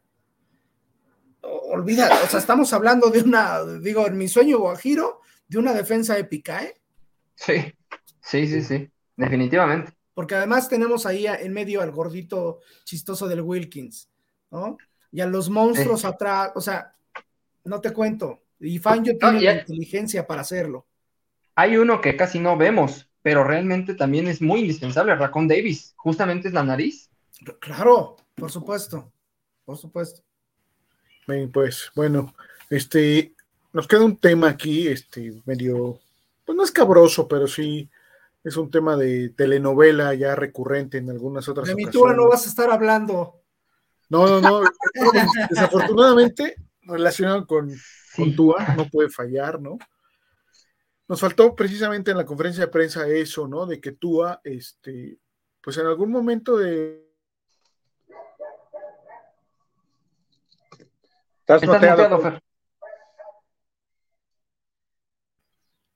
Les decía que veo que veo que eh, ya me escuchan, ¿no? Sí. Ok. Este, el tema que nos queda ahí eh, en el tintero es precisamente el, de Tua, ¿no? Que declaró que contempló el retiro eh, a este final de temporada. Mucha gente le critica esa parte. Yo no, yo creo que lo criticable hubiese sido eh, no contemplar el retiro después de lo que le pasó esta temporada, ¿no? Creo que haberlo contemplado pues, habla de un poco de la responsabilidad que tiene primero con él, con su familia, con su gente, su salud, El no contemplarlo podría hablarse de, pues, de negligencia de parte de él, creo yo. Creo que es bueno que lo haya, que lo haya visualizado, que lo haya palpado, que incluso pues, fuera una posibilidad real. Decidió no retirarse o, o hasta el momento ha decidido seguir jugando. Ya dio sus razones, por qué quiere seguir jugando, porque le gusta, porque quiere que su hijo lo vea jugar para algunos válida, para otros no, pero bueno, ¿tú qué me dices, Miguel? Ahora tú dime, ¿qué opinas de esa situación? La verdad es una decisión muy valiente, por eso eh, tú entra en la ambivalencia de, que o te cae muy bien o te cae muy mal, ¿sí? Yo sé que le faltan facultades, le falta cierto toque, le falta distancia, lo que tú quieras, pero ahorita es nuestro coreback y el que haya decidido volver, realmente le, doy mucho mérito. Pocos lo hubieran hecho. Eh, estamos hablando que Joe Montana, por ejemplo, con conmociones y todo eso, se retiró casi a los 38, 40 años. Estamos hablando que este chavo tiene 25, 26. Entonces, la verdad es admirable que quiera seguir demostrando y ojalá, ojalá se le haga y ojalá por el bien de nosotros, de nuestro equipo, realmente dé los resultados que debe de dar, ¿no? Porque se lo merece el chavo, se lo merece. Yo, yo siento que se lo merece y sería un, un boom retirarse con, con un Super Bowl ganado, ¿no? Yo creo que eso es a lo que él le tira. Isra, ¿tú qué me dices? Pues mira, tal vez me tachen de tu over, pero yo se lo reconozco. Se lo va a reconocer inclusive más allá de, del jugador, ¿no? ¿Por qué se lo va a reconocer más allá del jugador? porque es un padre de familia hoy, ¿no? Es esposo, es hijo. Y a pesar de eso, él va a seguir. Y no obstante de que va a seguir, ya está anunciado que su línea ofensiva no tiene un gran refuerzo. Ya se sabe que Terron Armstead no juega completo porque se lesiona también muy pronto. Y a pesar de eso, está ahí. Yo se lo reconozco más allá de como jugador, como ser humano, la valentía que tuvo de haber regresado porque no cualquiera lo hubiera hecho. Incluyéndome, yo hubiera pensado primero tal vez en mi familia que en seguir jugando. Entonces, una, yo, yo de verdad sí aplaudo esa decisión. Rich, ¿qué opinión te merece? Estás muteado, Rich. Gracias, Isra. Pues mira, si es, es un tema de cada ocho días, ¿no? la decisión de Tua, este, más allá de lo deportivo, es, es, positivo porque uno tiene que pensar antes que cualquier otra cosa en la familia, en tu familia y en ti mismo, por supuesto. Su salud es lo más importante, lejos del deporte, lejos de lo que tú me digas, porque a mí algo, si algo yo le puedo criticar a Tua, es que es bien sociable, se va a los medios de comunicación, se va a su fundación, anda con los amigos, anda bailando el hawaiano, este, y yo lo quiero ver jugar, ¿no? Yo lo quiero ver ganar, no bailando, pero es asunto de él. Yo lo que les decía, este, y siempre lo voy a, voy a defender este punto, mi opinión es, a mí, Tua, yo sí le veo cualidades, le veo talento y tampoco lo veo este, cojeando o, en muletas como para decir que no es de la NFL. Se los digo siempre, es que no es para NFL, es de NFL. más allá de que te guste o no, es de NFL. Está en el, equipo perfecto de toda la historia. Es, titular en este equipo. Y, siempre, y, y una idea que siempre he defendido es, ni Montana, ni Brady, ni el que me digan gana solo. Ninguno gana solo. Es un deporte de contacto y absolutamente cada yarda que juegas depende del trabajo individual de cada uno de los tipos que están ahí adentro. Entonces, ¿recuerdan la, jugada esta de que perdieron los Pats contra los Seahawks? Que ya, ya habían perdido el partido, ya lo había ganado Seahawks ya lo había ganado, ya estaba ahí. Se aborazaron, se pusieron locos, quisieron mandar pa pelas, ya estaba perdido. Pero ese se lo cuentan a Brady por el anillo y dicen, es que ya ganó otro, otro, otro supertazón. No, no lo ganó él. No, en todo caso lo perdieron aquellos burros, o, lo ganó la defensa. Pero, pero siempre hablan, eh, siempre estamos hablando de Tua como si él fuera el responsable absoluta, absoluto de ganar un Super Bowl o de ganar juegos de playoff. No digo que no sea eh, una, la posición más importante en el fútbol. No digo eso. Estoy consciente de que lo es, ¿no? Pero también tiene que, tiene que eh, eh, ser un, conjunto de muchas cosas. Una jugada, un error, una caída, un resbalón te define partidos. ¿No? Este, entonces, yo te digo, a mí, eh, yo sí le doy el beneficio de la duda, al menos este año, que, que, lo pudiéramos tener completo. Cuando dicen es que se va a lesionar, claro que se va a lesionar, pero no solo él. Cada que, si le llegan a cualquier coreback de cualquier equipo, le van a dar un golpe y a lo mejor lo sacan tres partidos. Pero lo tenemos en tema como si ese fuera el tema principal de los Miami Dolphins. Y, yo no creo que sea así, ¿no? Yo creo que le cargamos mucho la pila. Este, hay, quienes dicen no, no, no y no, y me gustaría, pero no. Bueno, pues es nuestro presente. Ya no puedo decir si es nuestro futuro. No lo puedo decir, no lo puedo asegurar, pero es nuestro presente, ¿no? Y creo, yo sí estoy convencido de que si hacemos un buen draft con buenos chavos, con buena línea, o, traerlo de la agencia libre, si le, si le ponemos buena protección, yo sí siento que este cuate puede romper la liga. Con, aunque tenga cualidades totalmente diferentes a las características de jugadores como Joe Salen, como Joe Burrow, como el mismo Mahomes, no las tiene. Tiene otras cualidades.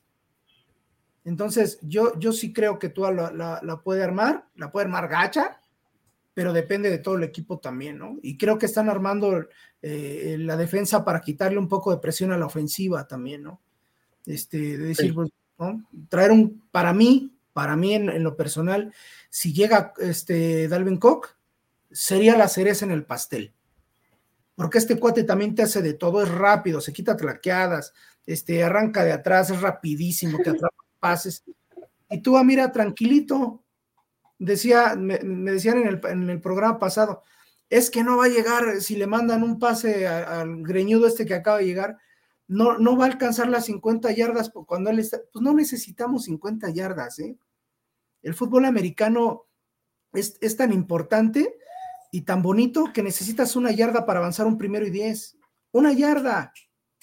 ¿Quieres ver jugadas espectaculares o ganar un Super Bowl? Yo quiero ganar un Super Bowl. Y, y, este juego se gana yendo 10 a 10, 10 a 10. Si puedes ir 20, si puedes ir 30, sin problema te completa los de 40 o no. Te los completa. Bueno, pues vete, sus características no dan para 50, pero te dan bien para 40. Y para los engaños, eh, es que Tairek tiene que ajustar. Pues sí, qué bueno, qué bueno que pueda ajustar, porque este Travis Kelsey ajusta para ayudarle a su coreback Mahomes cuando alarga las jugadas y anda por allá como loco y aquellos se tienen que estar moviendo, ajustando para, para encontrar que, un espacio y que su coreback se pueda hacer del balón. son muchas cosas, ¿no? Este, te digo, no es defender nada más a Tua, se puede llamar Tua, se puede llamar Ricardo, es las características que tiene, cómo las, cómo las vamos a aprovechar, ¿no? Claro, siempre va a haber cosas a favor, va a haber cosas en contra de cualquier jugador, eso es una realidad, y más en los corebacks. Explotar las cualidades es el trabajo de McDaniel, creo que lo ha hecho de, manera correcta. Y bueno, así como eh, hay quien reconocemos la parte de decir, bueno, evalúo el regresar y lo hace, hay quien lo critica, pero bueno, pues así va a ser, ¿no? Eso no lo vamos a cambiar, seguirá siendo ese coreback que, polariza obviamente todas, toda la liga el día de ayer que hizo esa declaración, eh, fue Trent su, declaración, ¿por qué? Porque toda la NFL la vio y toda la NFL la publicó y un montón de medios y, lo seguirá haciendo. Tú es eso actualmente, ¿no? Es, ese jugador que divide para un lado y divide para el otro y como bien decía Miguel hace rato, es nuestro coreback, bueno, que bueno, hay que apoyarlo y ahí sigue, ¿no? Y bueno, ya para cerrar, básicamente, eh, tenemos un videíto ahí de, precisamente de uno de los corebacks o ex corebacks y hacen una. Spending a lot of time in Miami, now you call it home. Um, by chance, is there any, any chance that you're coming out of retirement and playing for the Finns? Oh man, I know. I, am just saying, you gotta. No corre, well, I will say, now that I'm not affiliated with any team anymore, and even though I have strong um, ties with a couple teams. Um, I do have some friends on the Dolphins that I really like. So uh, I wouldn't say I necessarily root for them all the time, but I root for my friends to do well, and several of them play for Miami. So awesome. Yeah. Well, we're gonna end. I think. Ok. Tom Brady le preguntan que, que qué pasa, ¿no? Que ya se retiró no se retiró. Sí, se retiró, ok. Eh, ¿Tiene amigos o no tiene amigos? Bueno, él dice que tiene amigos eh, en el fútbol que lo están buscando. Le preguntan específicamente por los Miami Dolphins y dice que pues tiene muchos amigos en Miami, ¿no? Entonces, este, no sé cómo, cómo lo interpretamos, cómo, perdón, cómo lo interpretamos e, e, esa, esa declaración. ¿Ustedes qué me dicen? ¿La deja abierta? ¿No la deja abierta la pregunta o, o qué? Pues como es este, Tom Brady no, nunca dice sí ni no, sino hasta que él se le da la gana. y yo, yo siento que deja muy abierta la respuesta, como diciendo, pues si les pasa lo mismo esta temporada, aquí estoy y tengo amigos, ¿no? Y sabemos que eh, su mejor amigo es el dueño, entonces eh, es, es un volado, ¿no? Pues pues yo creo que lo deja totalmente abierto. No es un voy a regresar, ya tengo equipo. Sin embargo, es yo creo que conociendo lo propenso que podemos ser con nuestros corebacks, no nada más con tu, con nuestros corebacks a que se lesionen por la línea ofensiva, por etcétera, etcétera. Yo creo que Brady dice, pues si me necesitan, aquí estoy, ¿no? Yo creo que lo está dejando a entrever así.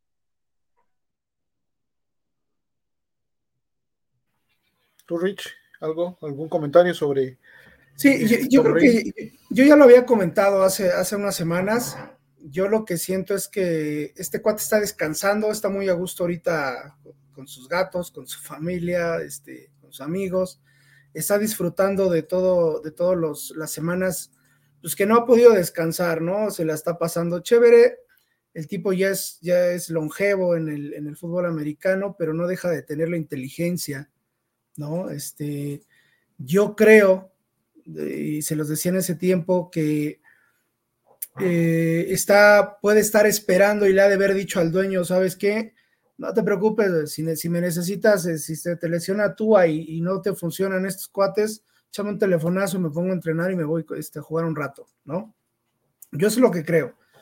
Hay quienes piensan que si lo quisiera hacer ya lo hubiera hecho. Yo creo que está, eh, ahorita está muy cómodo, está tranquilo, está disfrutando de la vida, porque pues también tanto trabajo está cañón, ¿no? Aunque hagas lo que te guste, finalmente cansa.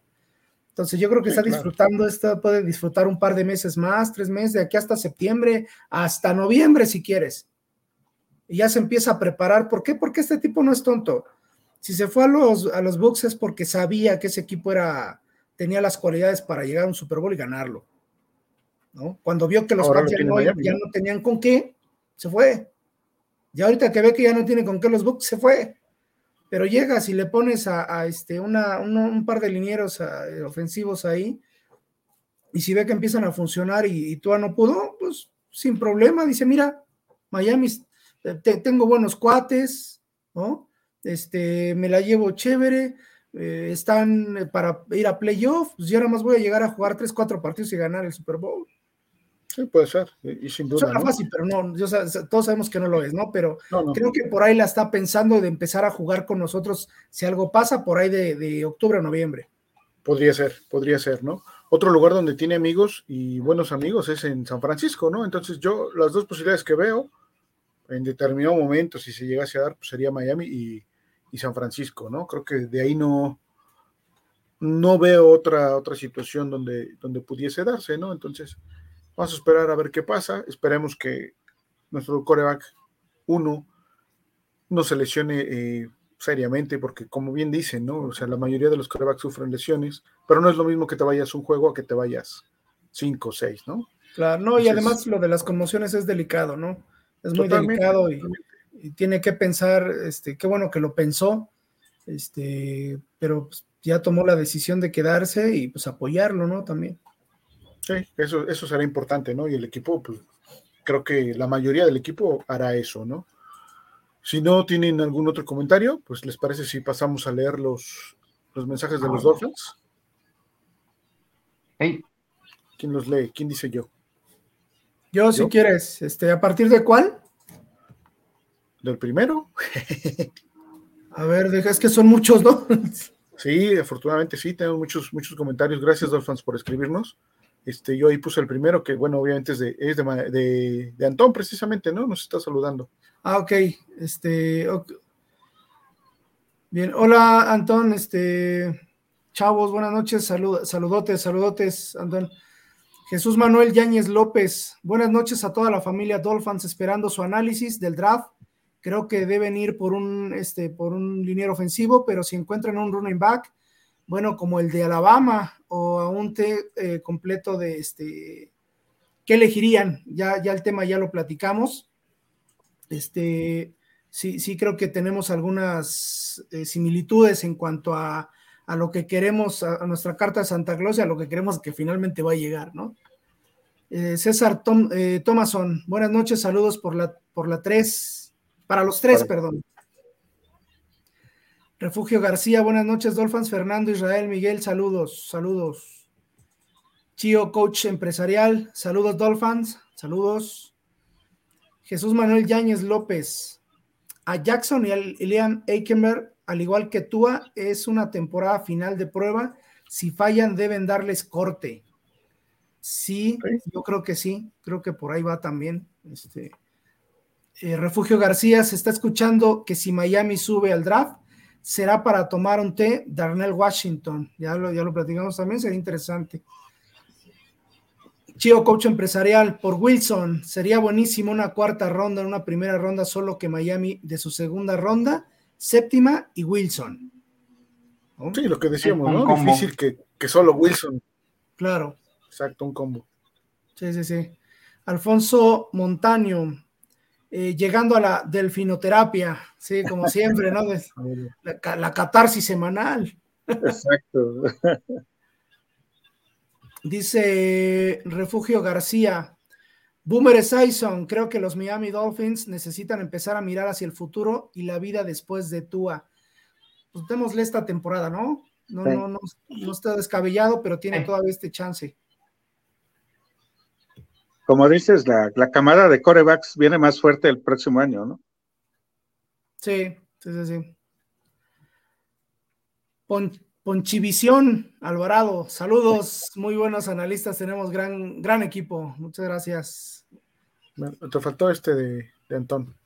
Antón Cedric Wilson en los Jaguars la rompe. Pues mira que la rompe en otro lado porque acá nomás no. Sí. Acá rompió, pero la alcancía. Tú a que se vaya la. Así dijo Bancar Laker. Delgado. Buenas noches, saludos por el, eh, para el draft. Me encantaría que en la séptima ronda, que en la sexta ronda eligieran un running back, Deuce. Podría ser un excelente regresador de patadas y tiene características muy peculiares. Creo sería un excelente pick. ¿Qué, qué, qué piensan ustedes? Yo, yo la verdad no lo ubico en, en ese jugador. Sería cosa de, de, ver después algunos videos y ya dar una mejor opinión. Sí, no, yo tampoco lo, lo tengo en el radar. Manuel Antón Selvach, a diferencia cuando llegó Byron, nunca se llevaron y competían por sus contratos. Ahora con Ramsey, hasta Tour le dio. se ven, compa, mira, velo desde fuera, ¿no? Tiene que mejorar, lo van a buscar mucho otra vez. Sí, claro, lo van a buscar, pero pues tampoco es que sea un flan, ¿no? Va, a regresar bien, se van a ver. Está bien. Seguimos. Eh, Rodolfo Martínez Juárez. Buenas noches, familia Cetácea. Un gusto escuchar sus comentarios en jueves. Un gustazo, Rodolfo. Dice por acá nuestro amigo Rodolfo Martínez. ¿Y por qué le preguntan a Greer sobre quién va a abrir como tackle derecho? No es, no, no eso le corresponde decirlo al coach. Sí, sin duda. Es parte del engaño, es parte de, de la negociación, es parte de, del, de disfrazar. Eh, obviamente Greer no tiene vela en el entierro y no puede decir quién va a abrir y quién no va a abrir, pero este cuate lo hace para poder negociar después a futuro por alguien más, ¿no? Que yo creo que la pregunta que le hicieron a Greer es más bien si se le va a dar una siguiente oportunidad a, Austin Jackson, ¿no? Ya de que lo alinee el coach o no lo alinee ya es otra cosa pero de eso a que lo corte o si todavía va a seguir en el equipo, yo creo que más bien esa es la, la pregunta que le hacen y la que responde Chris Greer. Sí, sí, también creo eso, porque no, no, este, sí le correspondería hablar más de, de quién juega y quién no al coach, ¿no? Ángel Contreras, saludos Dolphins, saludos Ángel. Rodolfo Martínez Juárez, no creo que los vaqueros cedan una primera ronda por un jugador que jugó muy poco, tendrán que ofrecer a alguien más, ¿de acuerdo? Rodolfo Martínez Juárez, Cedric Wilson, un gran receptor desperdiciado en Miami. No sé si desperdiciado. Yo creo que él desperdició las pocas oportunidades que tuvo porque pues, las necesidades creo que exigían un poco más de él, ¿no? ¿O cómo ven? Fíjate que yo sí lo sentí desperdiciado, a diferencia a lo mejor de lo que opinas. Este, lo sentí desperdiciado porque casi siento no, no lo alinearon. Ahora, de eso a un gran jugador, es donde sí ya tengo mis dudas. Claro. Exacto, sí.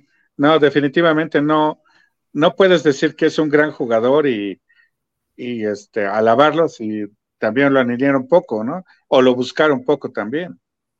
Sí, claro, el tema como de Gesicki, ¿no? También que pues es, es gran jugador, grandes manos, pero no lo ocuparon. Exacto. Rodolfo Martínez Juárez, Cedric Wilson es negociable por una segunda o tercera ronda. No sé si es pregunta o es afirmación. Mi buen Rodolfo Martínez, ahora que no está Gil, sí podemos hablar de nuestro de nuestro ya. se me fue la voz se me, se me, fue la voz perdón este hasta el audio se me fue sí no no no voy a, a decir esas palabras mi estimadísimo Rodolfo no yo Jorge Cortés, buenas noches. Lo del asunto de Jackson y Aikenberg me suena más a que Greer quiere demostrar que no se equivocó al seleccionarlos, pero ya es mucho tiempo y no han demostrado algo bueno. Estoy completamente de sí, acuerdo. Estoy sí, de acuerdo. De hecho, algo que hace Greer, a diferencia de que hizo con Tua, a ellos no, ni siquiera les da la opción del quinto año y al día de hoy ni siquiera les ha dado un contrato. Entonces, desde ahí se ve que Greer no, no, no, tiene dudas, muchas dudas con ellos, incluso sí, más sí. dudas que, que, aciertos. Sí, de acuerdo. ¿Quién, ¿Cuál sigue? El de Jesús, ¿no? Jesús Gerardo Rubén Cuadrilla. Vamos por un trade. Se rumora mucho el último año de Chris. Va por todo. Creo que si no arriesga a Chris, eh, a Chris lo vemos viendo vendiendo refrescos en el estadio. Jorge Cortés, Cedric Cedric, yo creo que quiere decir Cedric, definitivamente no vale una primera ronda. Si es bueno, pero si es bueno, pero desgraciadamente no meterlo a jugar se devaluó muy feo.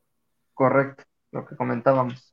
Creo, creo que no, no es malo, pero sí ya venía medio devaluador, aunque hacía mejores jugadas en, en Dallas, pero creo que ya venía un poco mermado. Refugio Sí. García, Barry Jackson en el Miami Gerald informa que los Dolphins han pasado tiempo considerable con los mejores prospectos de TIG de TIG en clase de draft de este año. Refugio dice The Dolphins, especially. A ver, alguien que me ayude porque yo de inglés no. A ver, Ahí me la aplicó mi estimado Refugio. es que no aparece en pantalla. ¿Tú, tú lo puedes ver, este Fer o Isra, que me ayuden con ese comentario? Los delfines están trabajando específicamente eh, con el, este, Dice que realmente están viendo posibilidades de con el tie-in de, de Dakota, eh, Tucker Craft.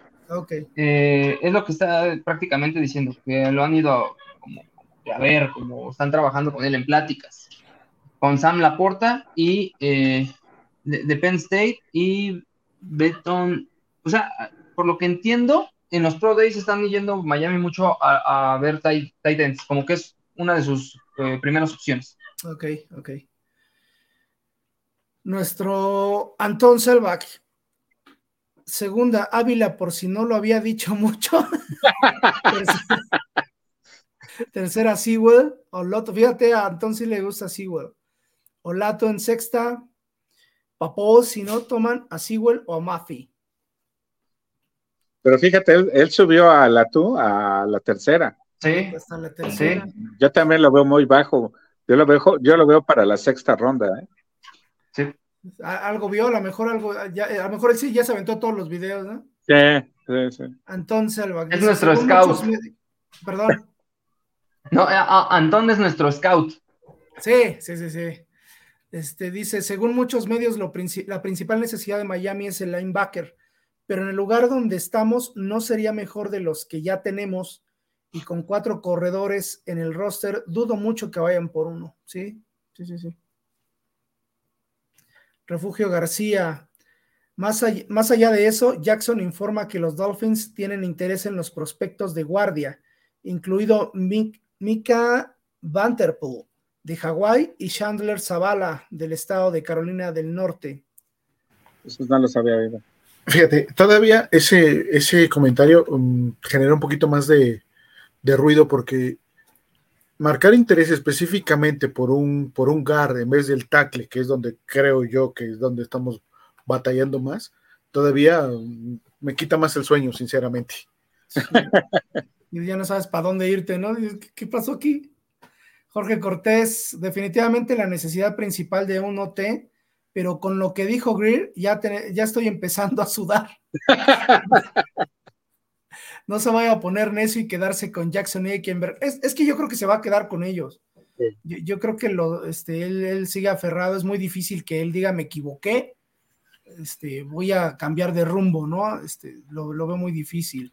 Bueno, eh, Sí. una cosa es que lo diga Greer y otra cosa es que McDaniel y el staff eh, lo apoyen o, o Claro. lo secunden, ¿no?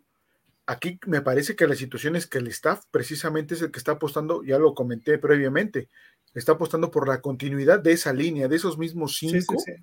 ¿Para qué? Para que se compenetren lo más posible y puedan jugar mejor.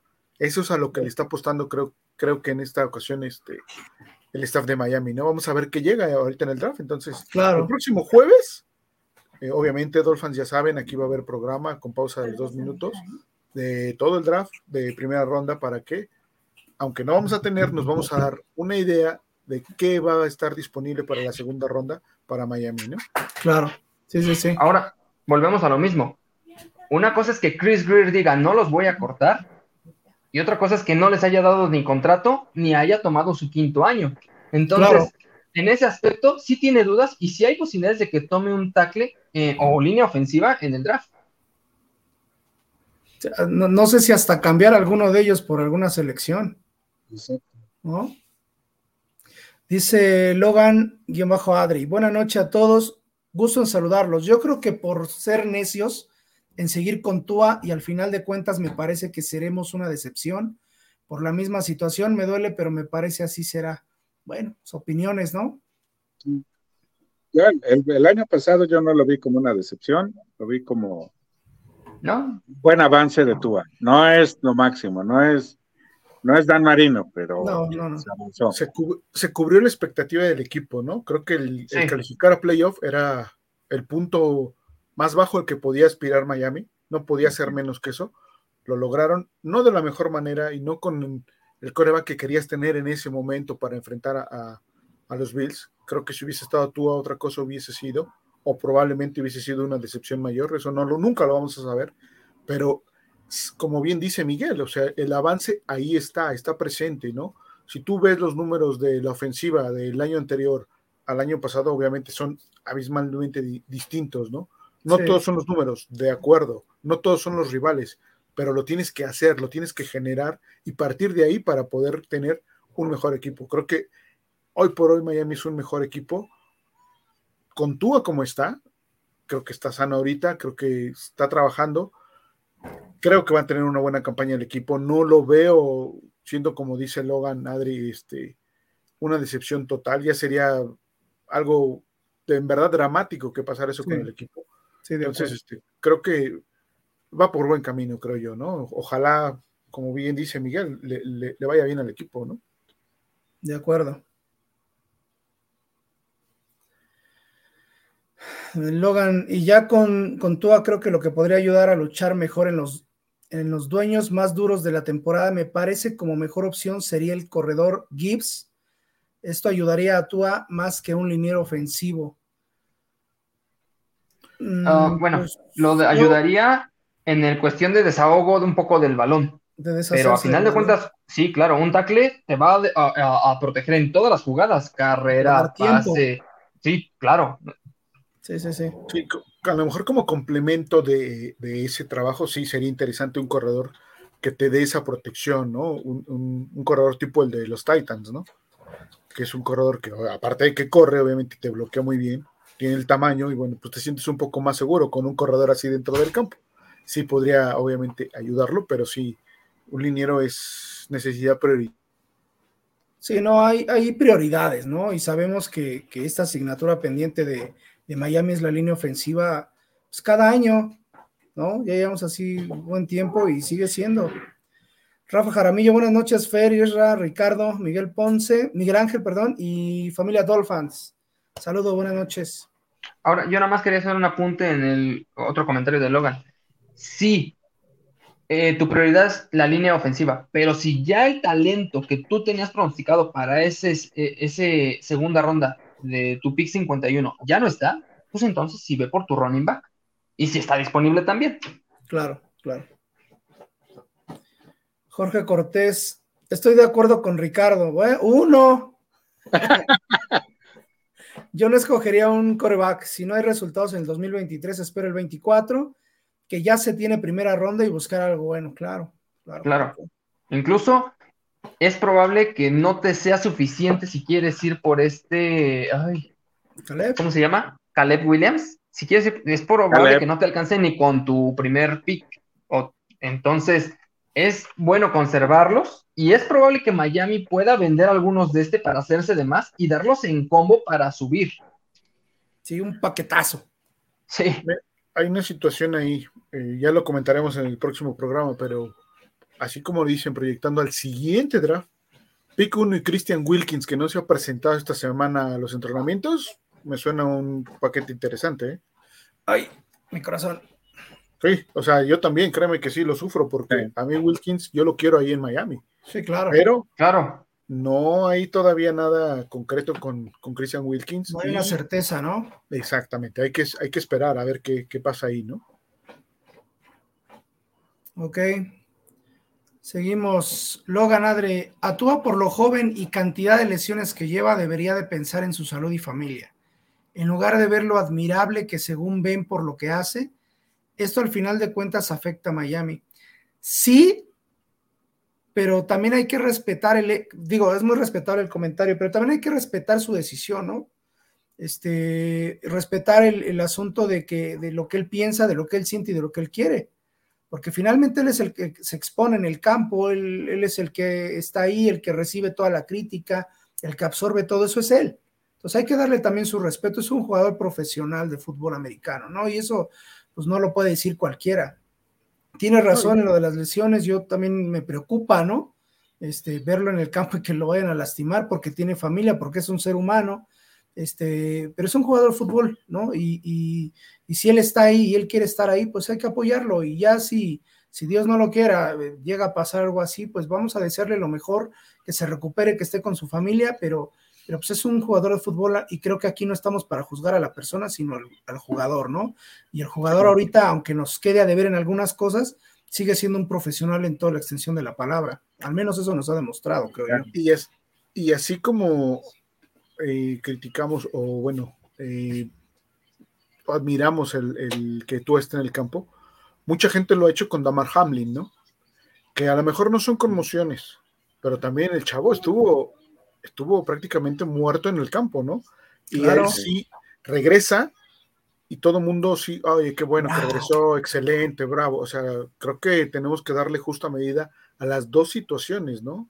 Porque los dos se están poniendo eh, en el mismo riesgo y como bien dice, son profesionales y eso es a, lo que nosotros criticamos, apoyamos, juzgamos o, o este, analizamos en determinado momento, ¿no? Su, su, persona, la comentamos obviamente, respetamos la decisión de cada quien y los comentarios de cada quien, pero vamos, vamos enfocados a lo que es el fútbol nosotros, ¿no? Porque si no también diríamos, ay, ¿por qué con Tua somos así y por qué con Hamlin no somos así, ¿no? Entonces, claro. Hay que ver esa parte, nada.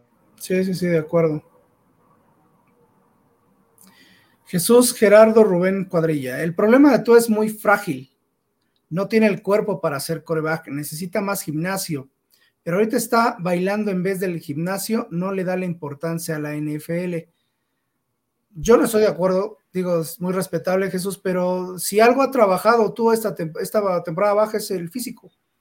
las dos temporadas bajas, las dos temporadas bajas hemos hecho exactamente el mismo comparativo, empezando la temporada baja de los dos años. Fotos de cuando llegó, su, año anterior, previo, perdón, y fotos del año pasado. Entonces, ya lo comentamos hace 15 días. Ha estado. Y no obstante, no obstante de que se ve el cambio físico, es de los primeros que en, estos, en estos días que son voluntarios, él se presenta a trabajar, Con, todo el equipo. Entonces, ahí sí, de que se pone a, bailar en vez de entrenar, no es así. Sí, baila, sí baila, pero. Es lo, sí, lo que te digo, mediáticamente el chavo le encanta la, la la fiesta, En, el buen sentido, porque no es mal chavo, pero le, encanta salir aquí, salir allá, hacer pero, Pero yo te pregunto, Rich, ¿a quién no? O sea, o sea, a esa edad, ¿a quién no? No a muchos jugadores los han agarrado y se los han llevado a la cárcel porque ya chocaron su carro. Entonces, tú no es de ese estilo. No, no es de ese estilo. Tú es de otro estilo y, y lo criticamos por hacer fiestas familiares híjole, pues estamos también complicados nosotros, ¿no? Sí, no criticamos a esos jugadores que los llevan a la cárcel porque atropellan, porque chocan, porque tienen otro tipo de vicios. Y sí criticamos a Tua por hacer fiestas familiares, caray. Por ser un buen chavo, ¿no? No, y hasta decimos que es, que es un niño y no queremos niños en el campo. Y deja tú de la fiesta o pachanguero, o sea, en donde lo hemos visto es en, los eventos de la fundación que tiene para ayudar a la comunidad ahí en Miami y en Hawái. Sí, ahí es donde lo hemos visto, este, pues sí, bailando y como bien dice, ¿no? Este, estando con la gente. Creo que eso no se lo podemos criticar, ¿no? Es parte de, su labor fuera del fútbol que, le da, este, obviamente, la, la responsabilidad de tener una fundación. No, y lo que dice Israel se vale, o sea, Tienes, tienes toda la temporada jugando un deporte de contacto donde te pegan, donde tienes que estar todos los días al 100, tu alimentación, el ejercicio. Oye, estás de vacaciones, tienes este, eh, haces ejercicio, te presentas a chambear, ¿no? Y, se vale divertirse, si no la vida entonces, ¿de qué se trata? Ya, ya gana su dinero, ya tiene su carro, tiene su familia, es un tipo de familia, pues démosle chance de hacer sus cosas y critiquemos las cosas que tenemos que criticar, ¿no? Este, en el, que es en el campo. Si me, me dicen es que esta temporada tú no la armó, no puedo estar sano, bueno, se las compro.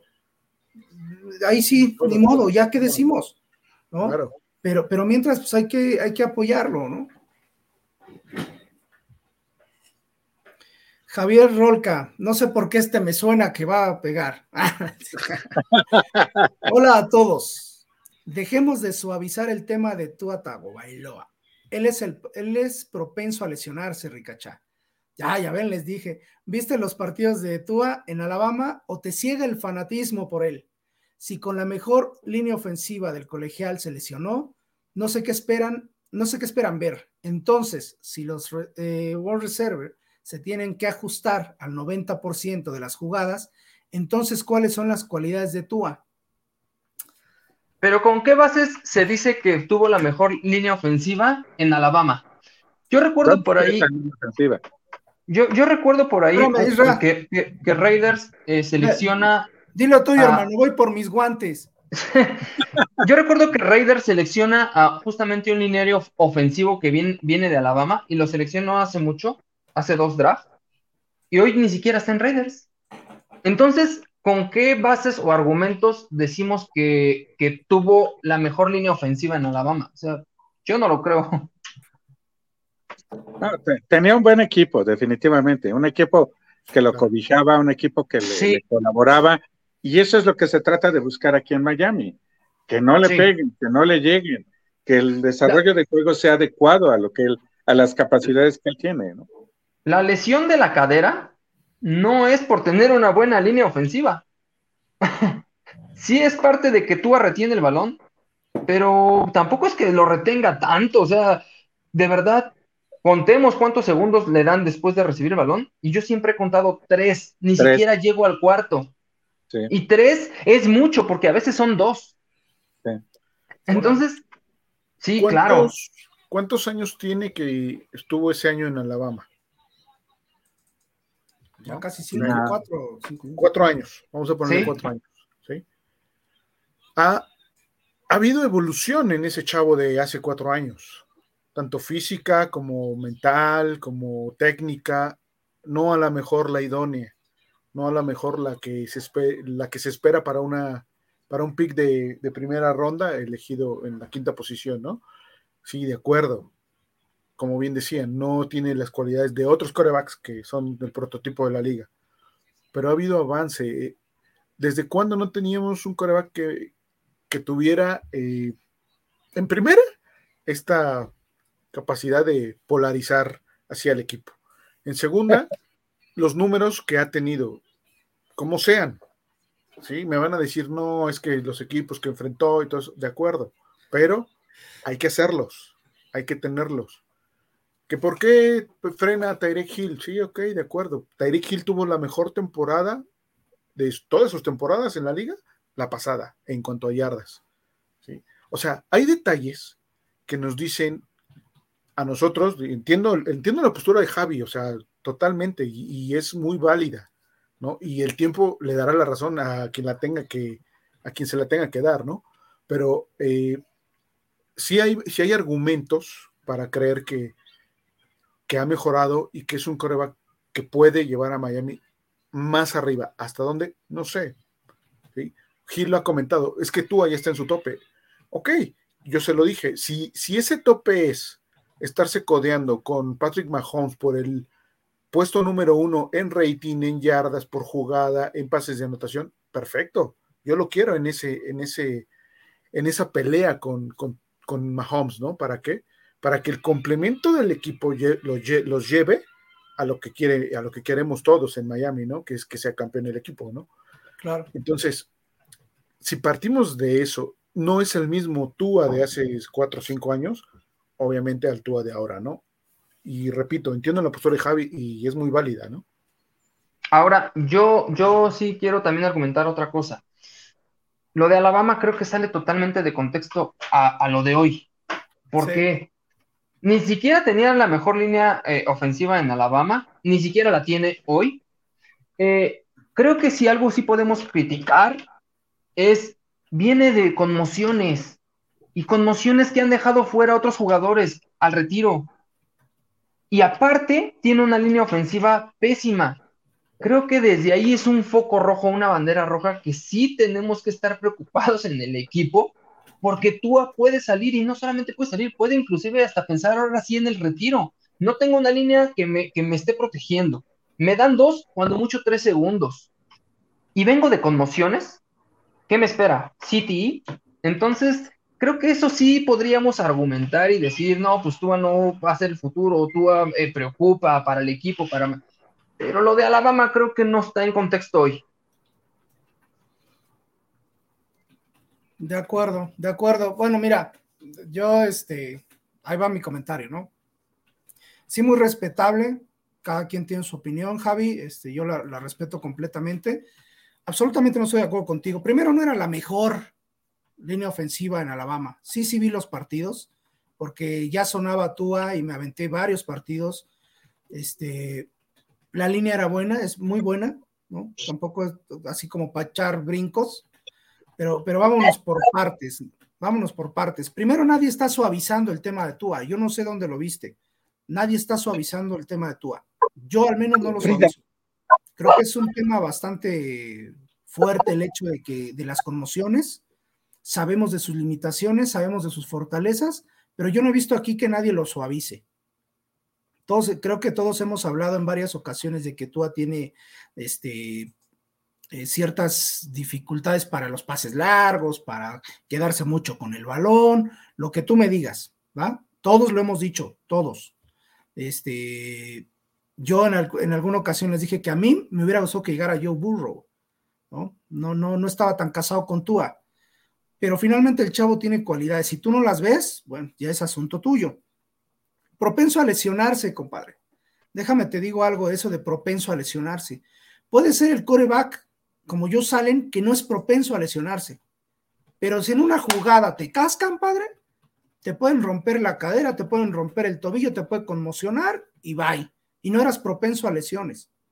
Es fútbol americano, es fútbol de contacto. Todos, todos, cuando se meten al campo, están propensos a una fuerte lesión. Todos, compadre. Desde mi punto de vista. Lo de Alabama ya lo tocamos. No es fanatismo, ¿eh? Yo no estoy cegado por Tua de ninguna forma. Yo lo que, eh, en lo que sí estoy firme y en lo que siempre voy a defender es que para mí, eh, en los 30, 40 años que llevo viendo fútbol americano, respeto mucho la profesión de estos amigos, ¿no? Y para mí, para que un coreback, un, hasta un pateador que esté en el campo de la NFL, para mí tiene todo mi respeto. Y podrá tener cualidades o no, ya depende del equipo que lo tomó y la decisión que tomó para seguirlo. No es cegarme con Tua, ¿eh? Así, este, por ejemplo, a mí no me gustaba mucho este Fitzpatrick. Hizo sus buenas cosas en, Miami, ¿no? Y ahora todo el mundo lo adora porque era un buen tipo y vivaracho y todo, qué bueno. Pero el tipo también era muy propenso a, ser interceptado. Entonces, hay muchas cosas que no, que en las que no, no concuerdo contigo. Este, Dice, no sé qué esperan ver. Pues yo lo, que siempre hemos platicado lo queremos ver completo la temporada. Si lo van a lesionar, que a lo mejor sea un partido o, dos, pero que regrese y, siga trabajando. Eso es lo que nosotros queremos ver. Que si los eh, receptores se tienen que ajustar, ya lo dije hace ratito, hasta Travis, Travis Kelsey se tiene que ajustar a Mahomes cuando larga las jugadas. Entonces, creo que ese no es un argumento, ¿no?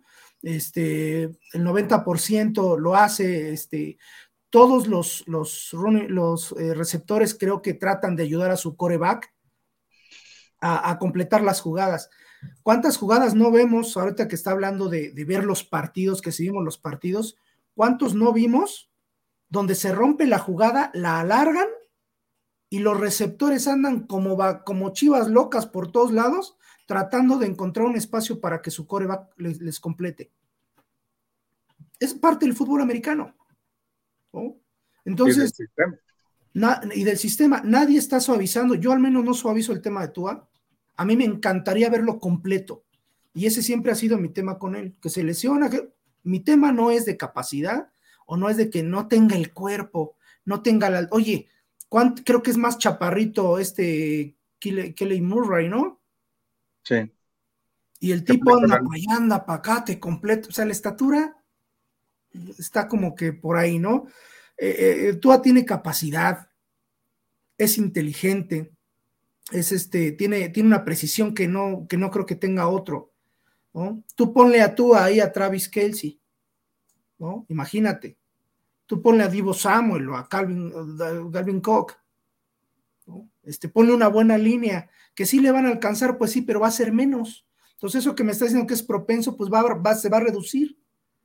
Porque va a tener más tiempo, porque va a tener más tiempo para pensar, porque eso también es importante. Estás atrás en una jugada, en un, cuando todo el mundo se está moviendo para todo y tú tienes segundos para elegir, es muy importante la línea ofensiva. ¿Quieres reventar a tú, a Javi? Reviéntalo, no pasa nada, ¿no? Pasa nada, pero sí, sí creo que no, no hay que abaratar, con, dicho con todo respeto, el debate de, este, de decir que pues es que lo suavizamos. No, nadie lo suaviza. Todos somos conscientes de quién es Tua Tagovailoa desde hace cuatro años y siempre hemos tocado el mismo tema, que es que se mantenga sano. Si esta temporada se mantiene sano, lo golpean, no hacen lo que tengan que hacer, pues le van a decir adiós. Y para la siguiente temporada a lo mejor vamos a tener a Caleb, vamos a tener a otro y vamos a estarle buscando a ver cuál es el problema. Tú estabas enamorado de, de, de, de Tonto Gil. ¿Y quién es Gil? Tanegil, perdón. Digo, con todo respeto, Tanegil no, no, nos dio a Tole con el dedo no sé cuánto tiempo. Entonces, sí, sí hay que, este, no, no quiero este, faltar al respeto a tu opinión, es, es muy respetable, pero sí siento que, que, de repente no, no, no, no hay argumentos tan, tan sólidos como para hablar así de Tua, ¿no? O de cualquier coreback que esté en, esa situación. Lo, lo, dijo Fer hace un momento, este de, de, de Búfalo se lesiona, llega al hospital conmocionado, en coma, y ahora que ya va a regresar y todos bravo y actúa que trabaja, que está ahí, pegue y pegue, insiste, insiste, trabajador, buen chavo, este, lo, lo estamos reventando, pues híjole, sí, sí está medio complicado, este, debatir en ese sentido, la verdad, no, no, no es, no es por Túa, es cualquier jugador que esté en su posición.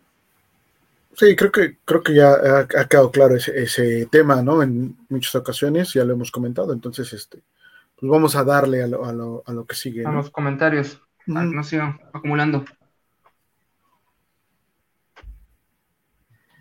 Dice Logan Adri, yo daba a Tua, para, para, no variar, yo daba a Tua, Wilson, Baker y hasta esta segunda ronda y peleaba por Roger. Ya el, el siguiente draft directo por un, por un core de, verdad, de verdadera calidad, si no tiene caso, si no tiene caso tener un equipo si no contamos con core. Es buenísimo Rogers, buenísimo, sin duda. Pero inclusive hoy Jets tiene duda porque el mismo Rogers no sabe si se retira o se queda. Sí, exacto. O, o, que les va a dar una temporada con todo el show que está haciendo una temporada. Sí. Manuel Antón, a sus servicios, JC me queda corto. Rafa, Rafa Jaramillo, en mi opinión personal, Tú es nuestro coreback y estaremos apoyándolo, pero, debo, pero debió re retirarse ya, que son muchas lesiones, lecciones y conmociones graves. Sí, de acuerdo, de acuerdo. Hay, hay un punto, ¿no? Antonio López Ponce, ¿qué tal? Muchas, muchas bien programa, como siempre. Creo que dice buenas noches, buen programa, como siempre, saludos. Saludos, Antonio. Jorge Cortés, en el caso de Tua se me hace buen jugador, pero en lo personal siento que comete un error Tres conmociones en una temporada es demasiado y arriesgarse de esa manera se me hace demasiado. Sí, puede sí, ser. Sí. De acuerdo. Francisco Javier Roldán, tú ni, el, ni la NEFA tiene cupo. Así la UNEFA, ¿no? Sí, yo creo que sí. Edgar Ramírez, buenas noches a todos, buenas noches, Edgar. Este, nada más comentando un poquito, no sé si han visto la película de Kurt Warner, este, que está ahorita, a mí me impresionó la, la estadística que saca y con la que empieza la película. O sea, hay millones de chavitos que juegan en Peewee, en secundaria, en college, y todos quieren llegar a la universidad. De esos, todos, millones de personas, solamente un millón llega a las universidades. De esos, solamente el 10% es seleccionado en el draft. Y de ese 10% solamente el 1% llega a destacar en la NFL. O sea, Claro. te das cuenta del- de lo difícil que es el mundo de la NFL, ¿no? O sea, no, no es cualquier persona. Mis respetos para los que juegan en la NFL, ¿no? O sea, no quisiera encontrármelo en un callejón a la medianoche. No, y además, mira, eh, tú escucha, por ejemplo, ahora hablar a, a Polo, eh, que, que fue coach, los conceptos que da, este, la, la- las, este, la, forma de, de expresarse del fútbol americano, porque es un hombre que sabe, y uno, y yo, yo estoy aprendiendo mucho de él, todo lo que dice, a pesar de que no estamos de acuerdo con, con Tua, te da argumentos de por qué sí, por qué no, y este, y es muy interesante escuchar, ¿no? pero, pero hay que escuchar, digo, no, no, no es fanatismo, es nada más hay que saber escuchar, ¿no? Y, saber que pues, sí, claro, pueden tener razón. A lo mejor Tua no, no nos va a dar ese Super Bowl. Pero hermano, a lo mejor no nos lo va a dar el siguiente, porque este lo va a pelear y aquí está. Y si no lo pelea, entonces nos preocupamos cuando no esté. Pero ahorita, pues ahorita sí está, ¿no? Seguimos. ¿Lo tomo de, de acá de la derecha, Fer, o lo pones ahí? Tú dime. Pero ahorita ya lo pone. Estás muteado, Fer. Gracias. Dice Rafa Rangel, todo jugador es un kamikaze. Sabe que cualquier jugada puede ser la última. Para bien o para mal, así es. Respecto a Tua, mientras se mantenga sano, las cosas irán bien. Creo que tiene la ventaja de que en la medida de sus posibilidades trabaja y mucho sobre sus deficiencias. Lo vimos en evolución el año pasado. De acuerdo.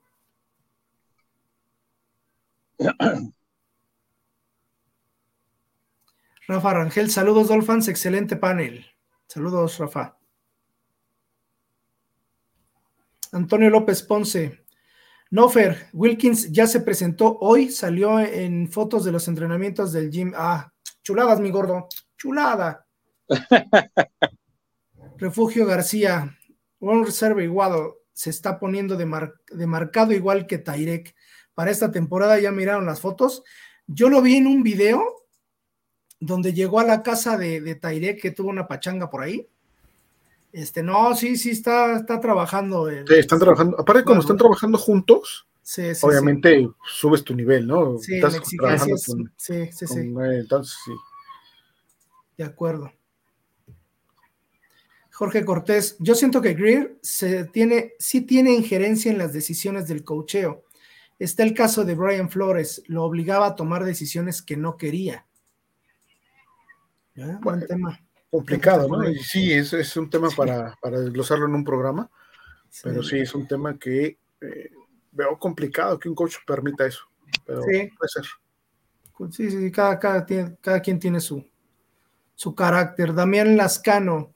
Hola chicos, buenas noches. Un saludo a todos. En ocho días es el draft. ¿Cómo ven el draft para los Dolphins? Este año necesidades urgentes o lo normal para el equipo. Lamentablemente. Regrésale, regrésale porque sí, los normales me gustó. Sí, sí, sí. Rafa Rangel. Todo jugador es un kamikaze. Ese ya lo habíamos leído, ¿no? sí, Sí. ahí está. Dice Jorge Cortés, ya con los corredores que tenemos es suficiente. Monster y Wilson y hasta Ahmed te dan un promedio de casi 5 yardas por acarreo. ¿Qué más quieren? Y claro, estamos, hoy estamos cubiertos. eh, Pues pero continuidad, porque nada más están por un año. El siguiente Sí. ya no tienes. Sí, sí, sí. Edgar Ramírez, yo no sé por qué se critica tanto a Santú. Creo la temporada pasada lo hizo bien. Ahora imagínenlo sano toda la temporada. Y además cualquier coreback puede salir lesionado aunque tenga una buena línea. De acuerdo. Es lo que queremos, verlo sano. Sí. Logan, Logan Adri, ya se había comentado en programas anteriores, Tua es para colegial, no para NFL. Por favor, y no compremos, no comparemos a Tua con Mahomes. Sí que estamos mal, entonces estoy de acuerdo con el Javi.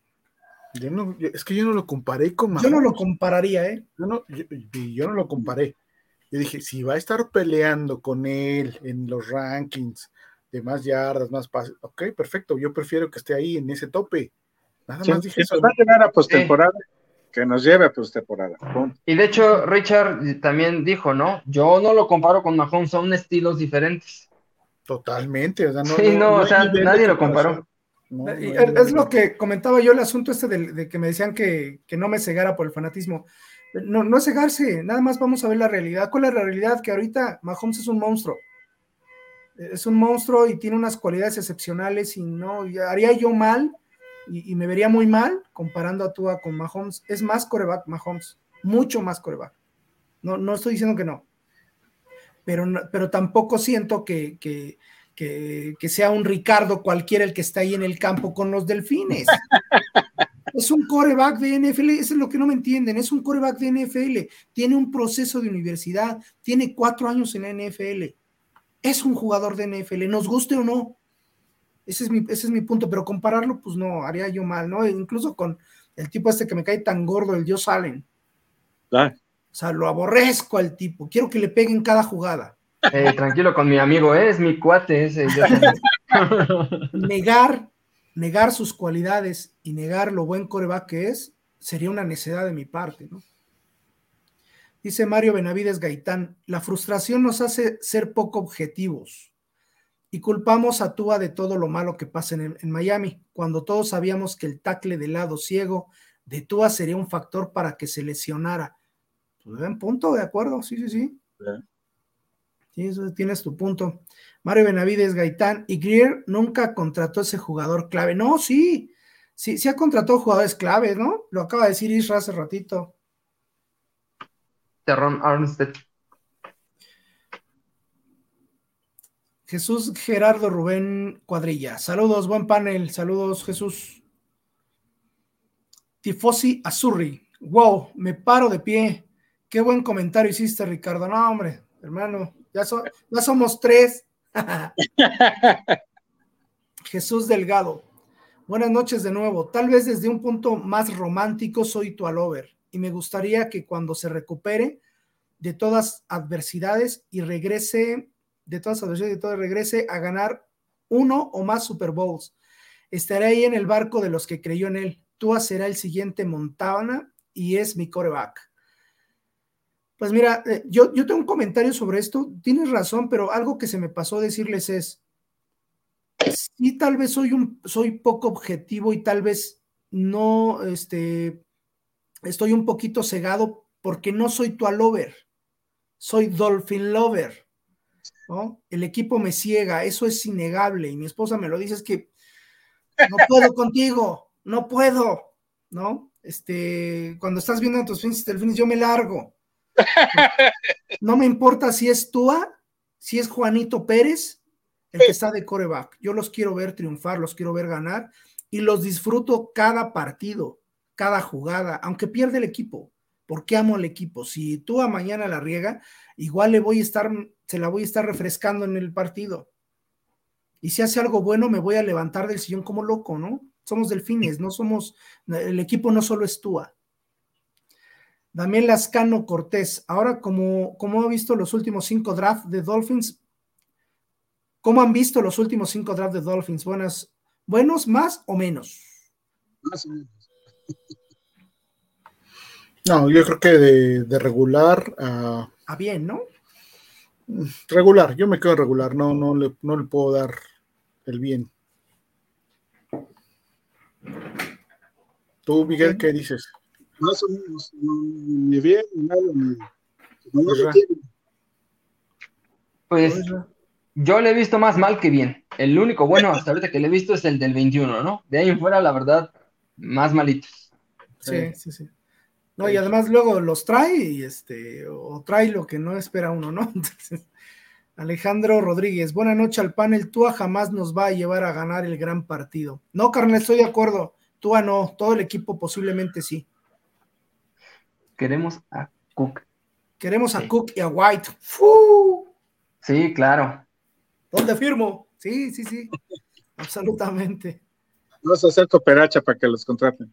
Sí, imagínate esa locura de esos dos tipos acá. Manuel Antón Selvach. X Yor y Latu jugaron con tú en Alabama. Ve qué chulada. ¿eh? Sí, Estaban muy chiquitos, ¿no? Porque eso ya tiene como cuatro años. sí. Sí. Manuel Antón, La línea no es lo mismo a nivel colegial que a nivel NFL. A nivel colegial, todo su equipo, incluyendo one receiver y running back, y, running back, y Tua, han salido en primera ronda, pero el único de línea que ha llegado a Pro Bowl es Mm, Landon Dickerson, que está en el siguiente comentario. Este, Landon Dickerson y un futuro Willis, pero hasta ahí. Los receptores y los running backs sí hay muchos en Pro Bowl. Sí, claro, ¿no? El salto es sumamente complicado, ¿no? Sí. César Thomason, tú a esta temporada la rompe. Dios te oiga, hermano, Dios te oiga. Y el Mi último Neptuno. comentario. Refugio García, defensa, pero Brad Spielbergs, Brad Spielbergers, jugadores que podrían ser intercambiados durante el draft. Uno de ellos es- está Ogba de Miami. Sí, puede ser que salga, ¿no, Fer? ¿Lo, lo ves Eh. probable que salga Ogba? No, yo creo que no, ¿eh? yo creo que sí se va a quedar. Este, no, no lo veo saliendo. Creo que Fangio lo, lo le, le va a dar un, ¿cómo te diré? Un, un- un trabajo específico a Ogba dentro del equipo. Entonces, eso lo quiero ver, va a estar interesante. Va a estar interesante, claro. Por último, nuestro admirador número uno. El dardo. Cambio este draft por Tom Brady, Dalvin Cook y Devin White. Ah, pues sí. Ah, bloquéenlo, sí, sí, Sí, sí, pues sí. De acuerdo. Por Tom Brady, acuerdo. Delvin Cook y David White. Bueno, Sí, con eso. por llamar Williams. Ok, puede ser. ¿no? Tampoco es que se vuelvan locos por nuestras elecciones, ¿no? Sí, por supuesto, el draft pues, lo podemos regalar si nos dan esos Claro, claro. Sí, sí. Claro. Tampoco Pero es que bueno, tengamos eso hoy las mejores oportunidades en el draft, ni los mejores pick, ni tampoco las mejores generaciones hoy que hayamos No, visto. no. Entonces, No, no, no, no. no, no, no. Lejos, lejos, Sí, claro. entonces- así es. Está complicado, pero está, Está bien. complicado. Eh, bien, Dolphins, esos fueron todos sus comentarios. Gracias por habernos escrito todos, obviamente. Este, un gusto, como siempre, estar aquí con ustedes. Miguel, buenas noches. ¿Qué tienes que decir? Buenas noches, am- amigos Dolphins, familia Dolphin. Gracias por su atención. Denle like, compartan la página, compartan en, YouTube, en Facebook, donde sea. Y este, y realmente somos Dolphin Lovers, no somos ni Tua, ni anti-Tua, ni nada. Y eso es el- lo que nos debe de llamar y los- lo que nos debe de unir para seguir hablando de este gran equipo, el único con una temporada invicta. Se los recuerdo. Ricardo, buenas noches.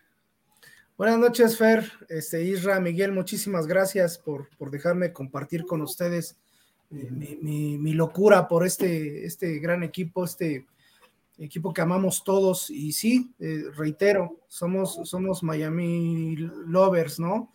Amamos este equipo, nos volvemos locos con este equipo. Y, y sí, este, vamos a seguir eh, apoyándolos porque este es el equipo que queremos ver ganar con o sin jugadores, los que nos gusten, los que no nos gusten. Al final del día, pues ahí estamos, ¿no? Ahí está el equipo. Muchas gracias por, por dejarme compartir con ustedes. Me la pasé muy bien. Este, Javi, te mando un abrazo, hermano. No te vayas a enojar conmigo porque Isra, buenas noches. Buenas noches, Fer, Miguel, Richard y Dolphins. Un gusto, como siempre, estar aquí. Eh, pues como vieron, este, este programa y el formato va a ser nuevo. Vamos a estar haciendo dos programas, siempre y cuando también contemos con su apoyo. Este, si vemos que está jalando, pues vamos a estar abriendo así programas. Y si no, bueno, pues tal vez regresemos al formato de solo los martes. Pero la decisión prácticamente será de ustedes. Esperemos nos apoyen para continuar con esto. Muy buenas noches y nos vemos el- en el siguiente programa, ya sea martes o jueves. Así es, este, como ya lo dijo Isra, vamos a estar con doble sesión para, para este Noche de Cetáceos, una tertulia cetácea. Entonces, este, esperemos que nos acompañen por la plataforma que más les acomode. Como ya lo dijo Miguel, compártanos. Como dice Ricardo, hay de todas las sopas, así que eh, aquí los vemos, Dolphins. Que tengan excelente noche y nos vemos el próximo martes. Pásenla excelente. Buenas noches. Gracias a todos. Fins up. Fins up.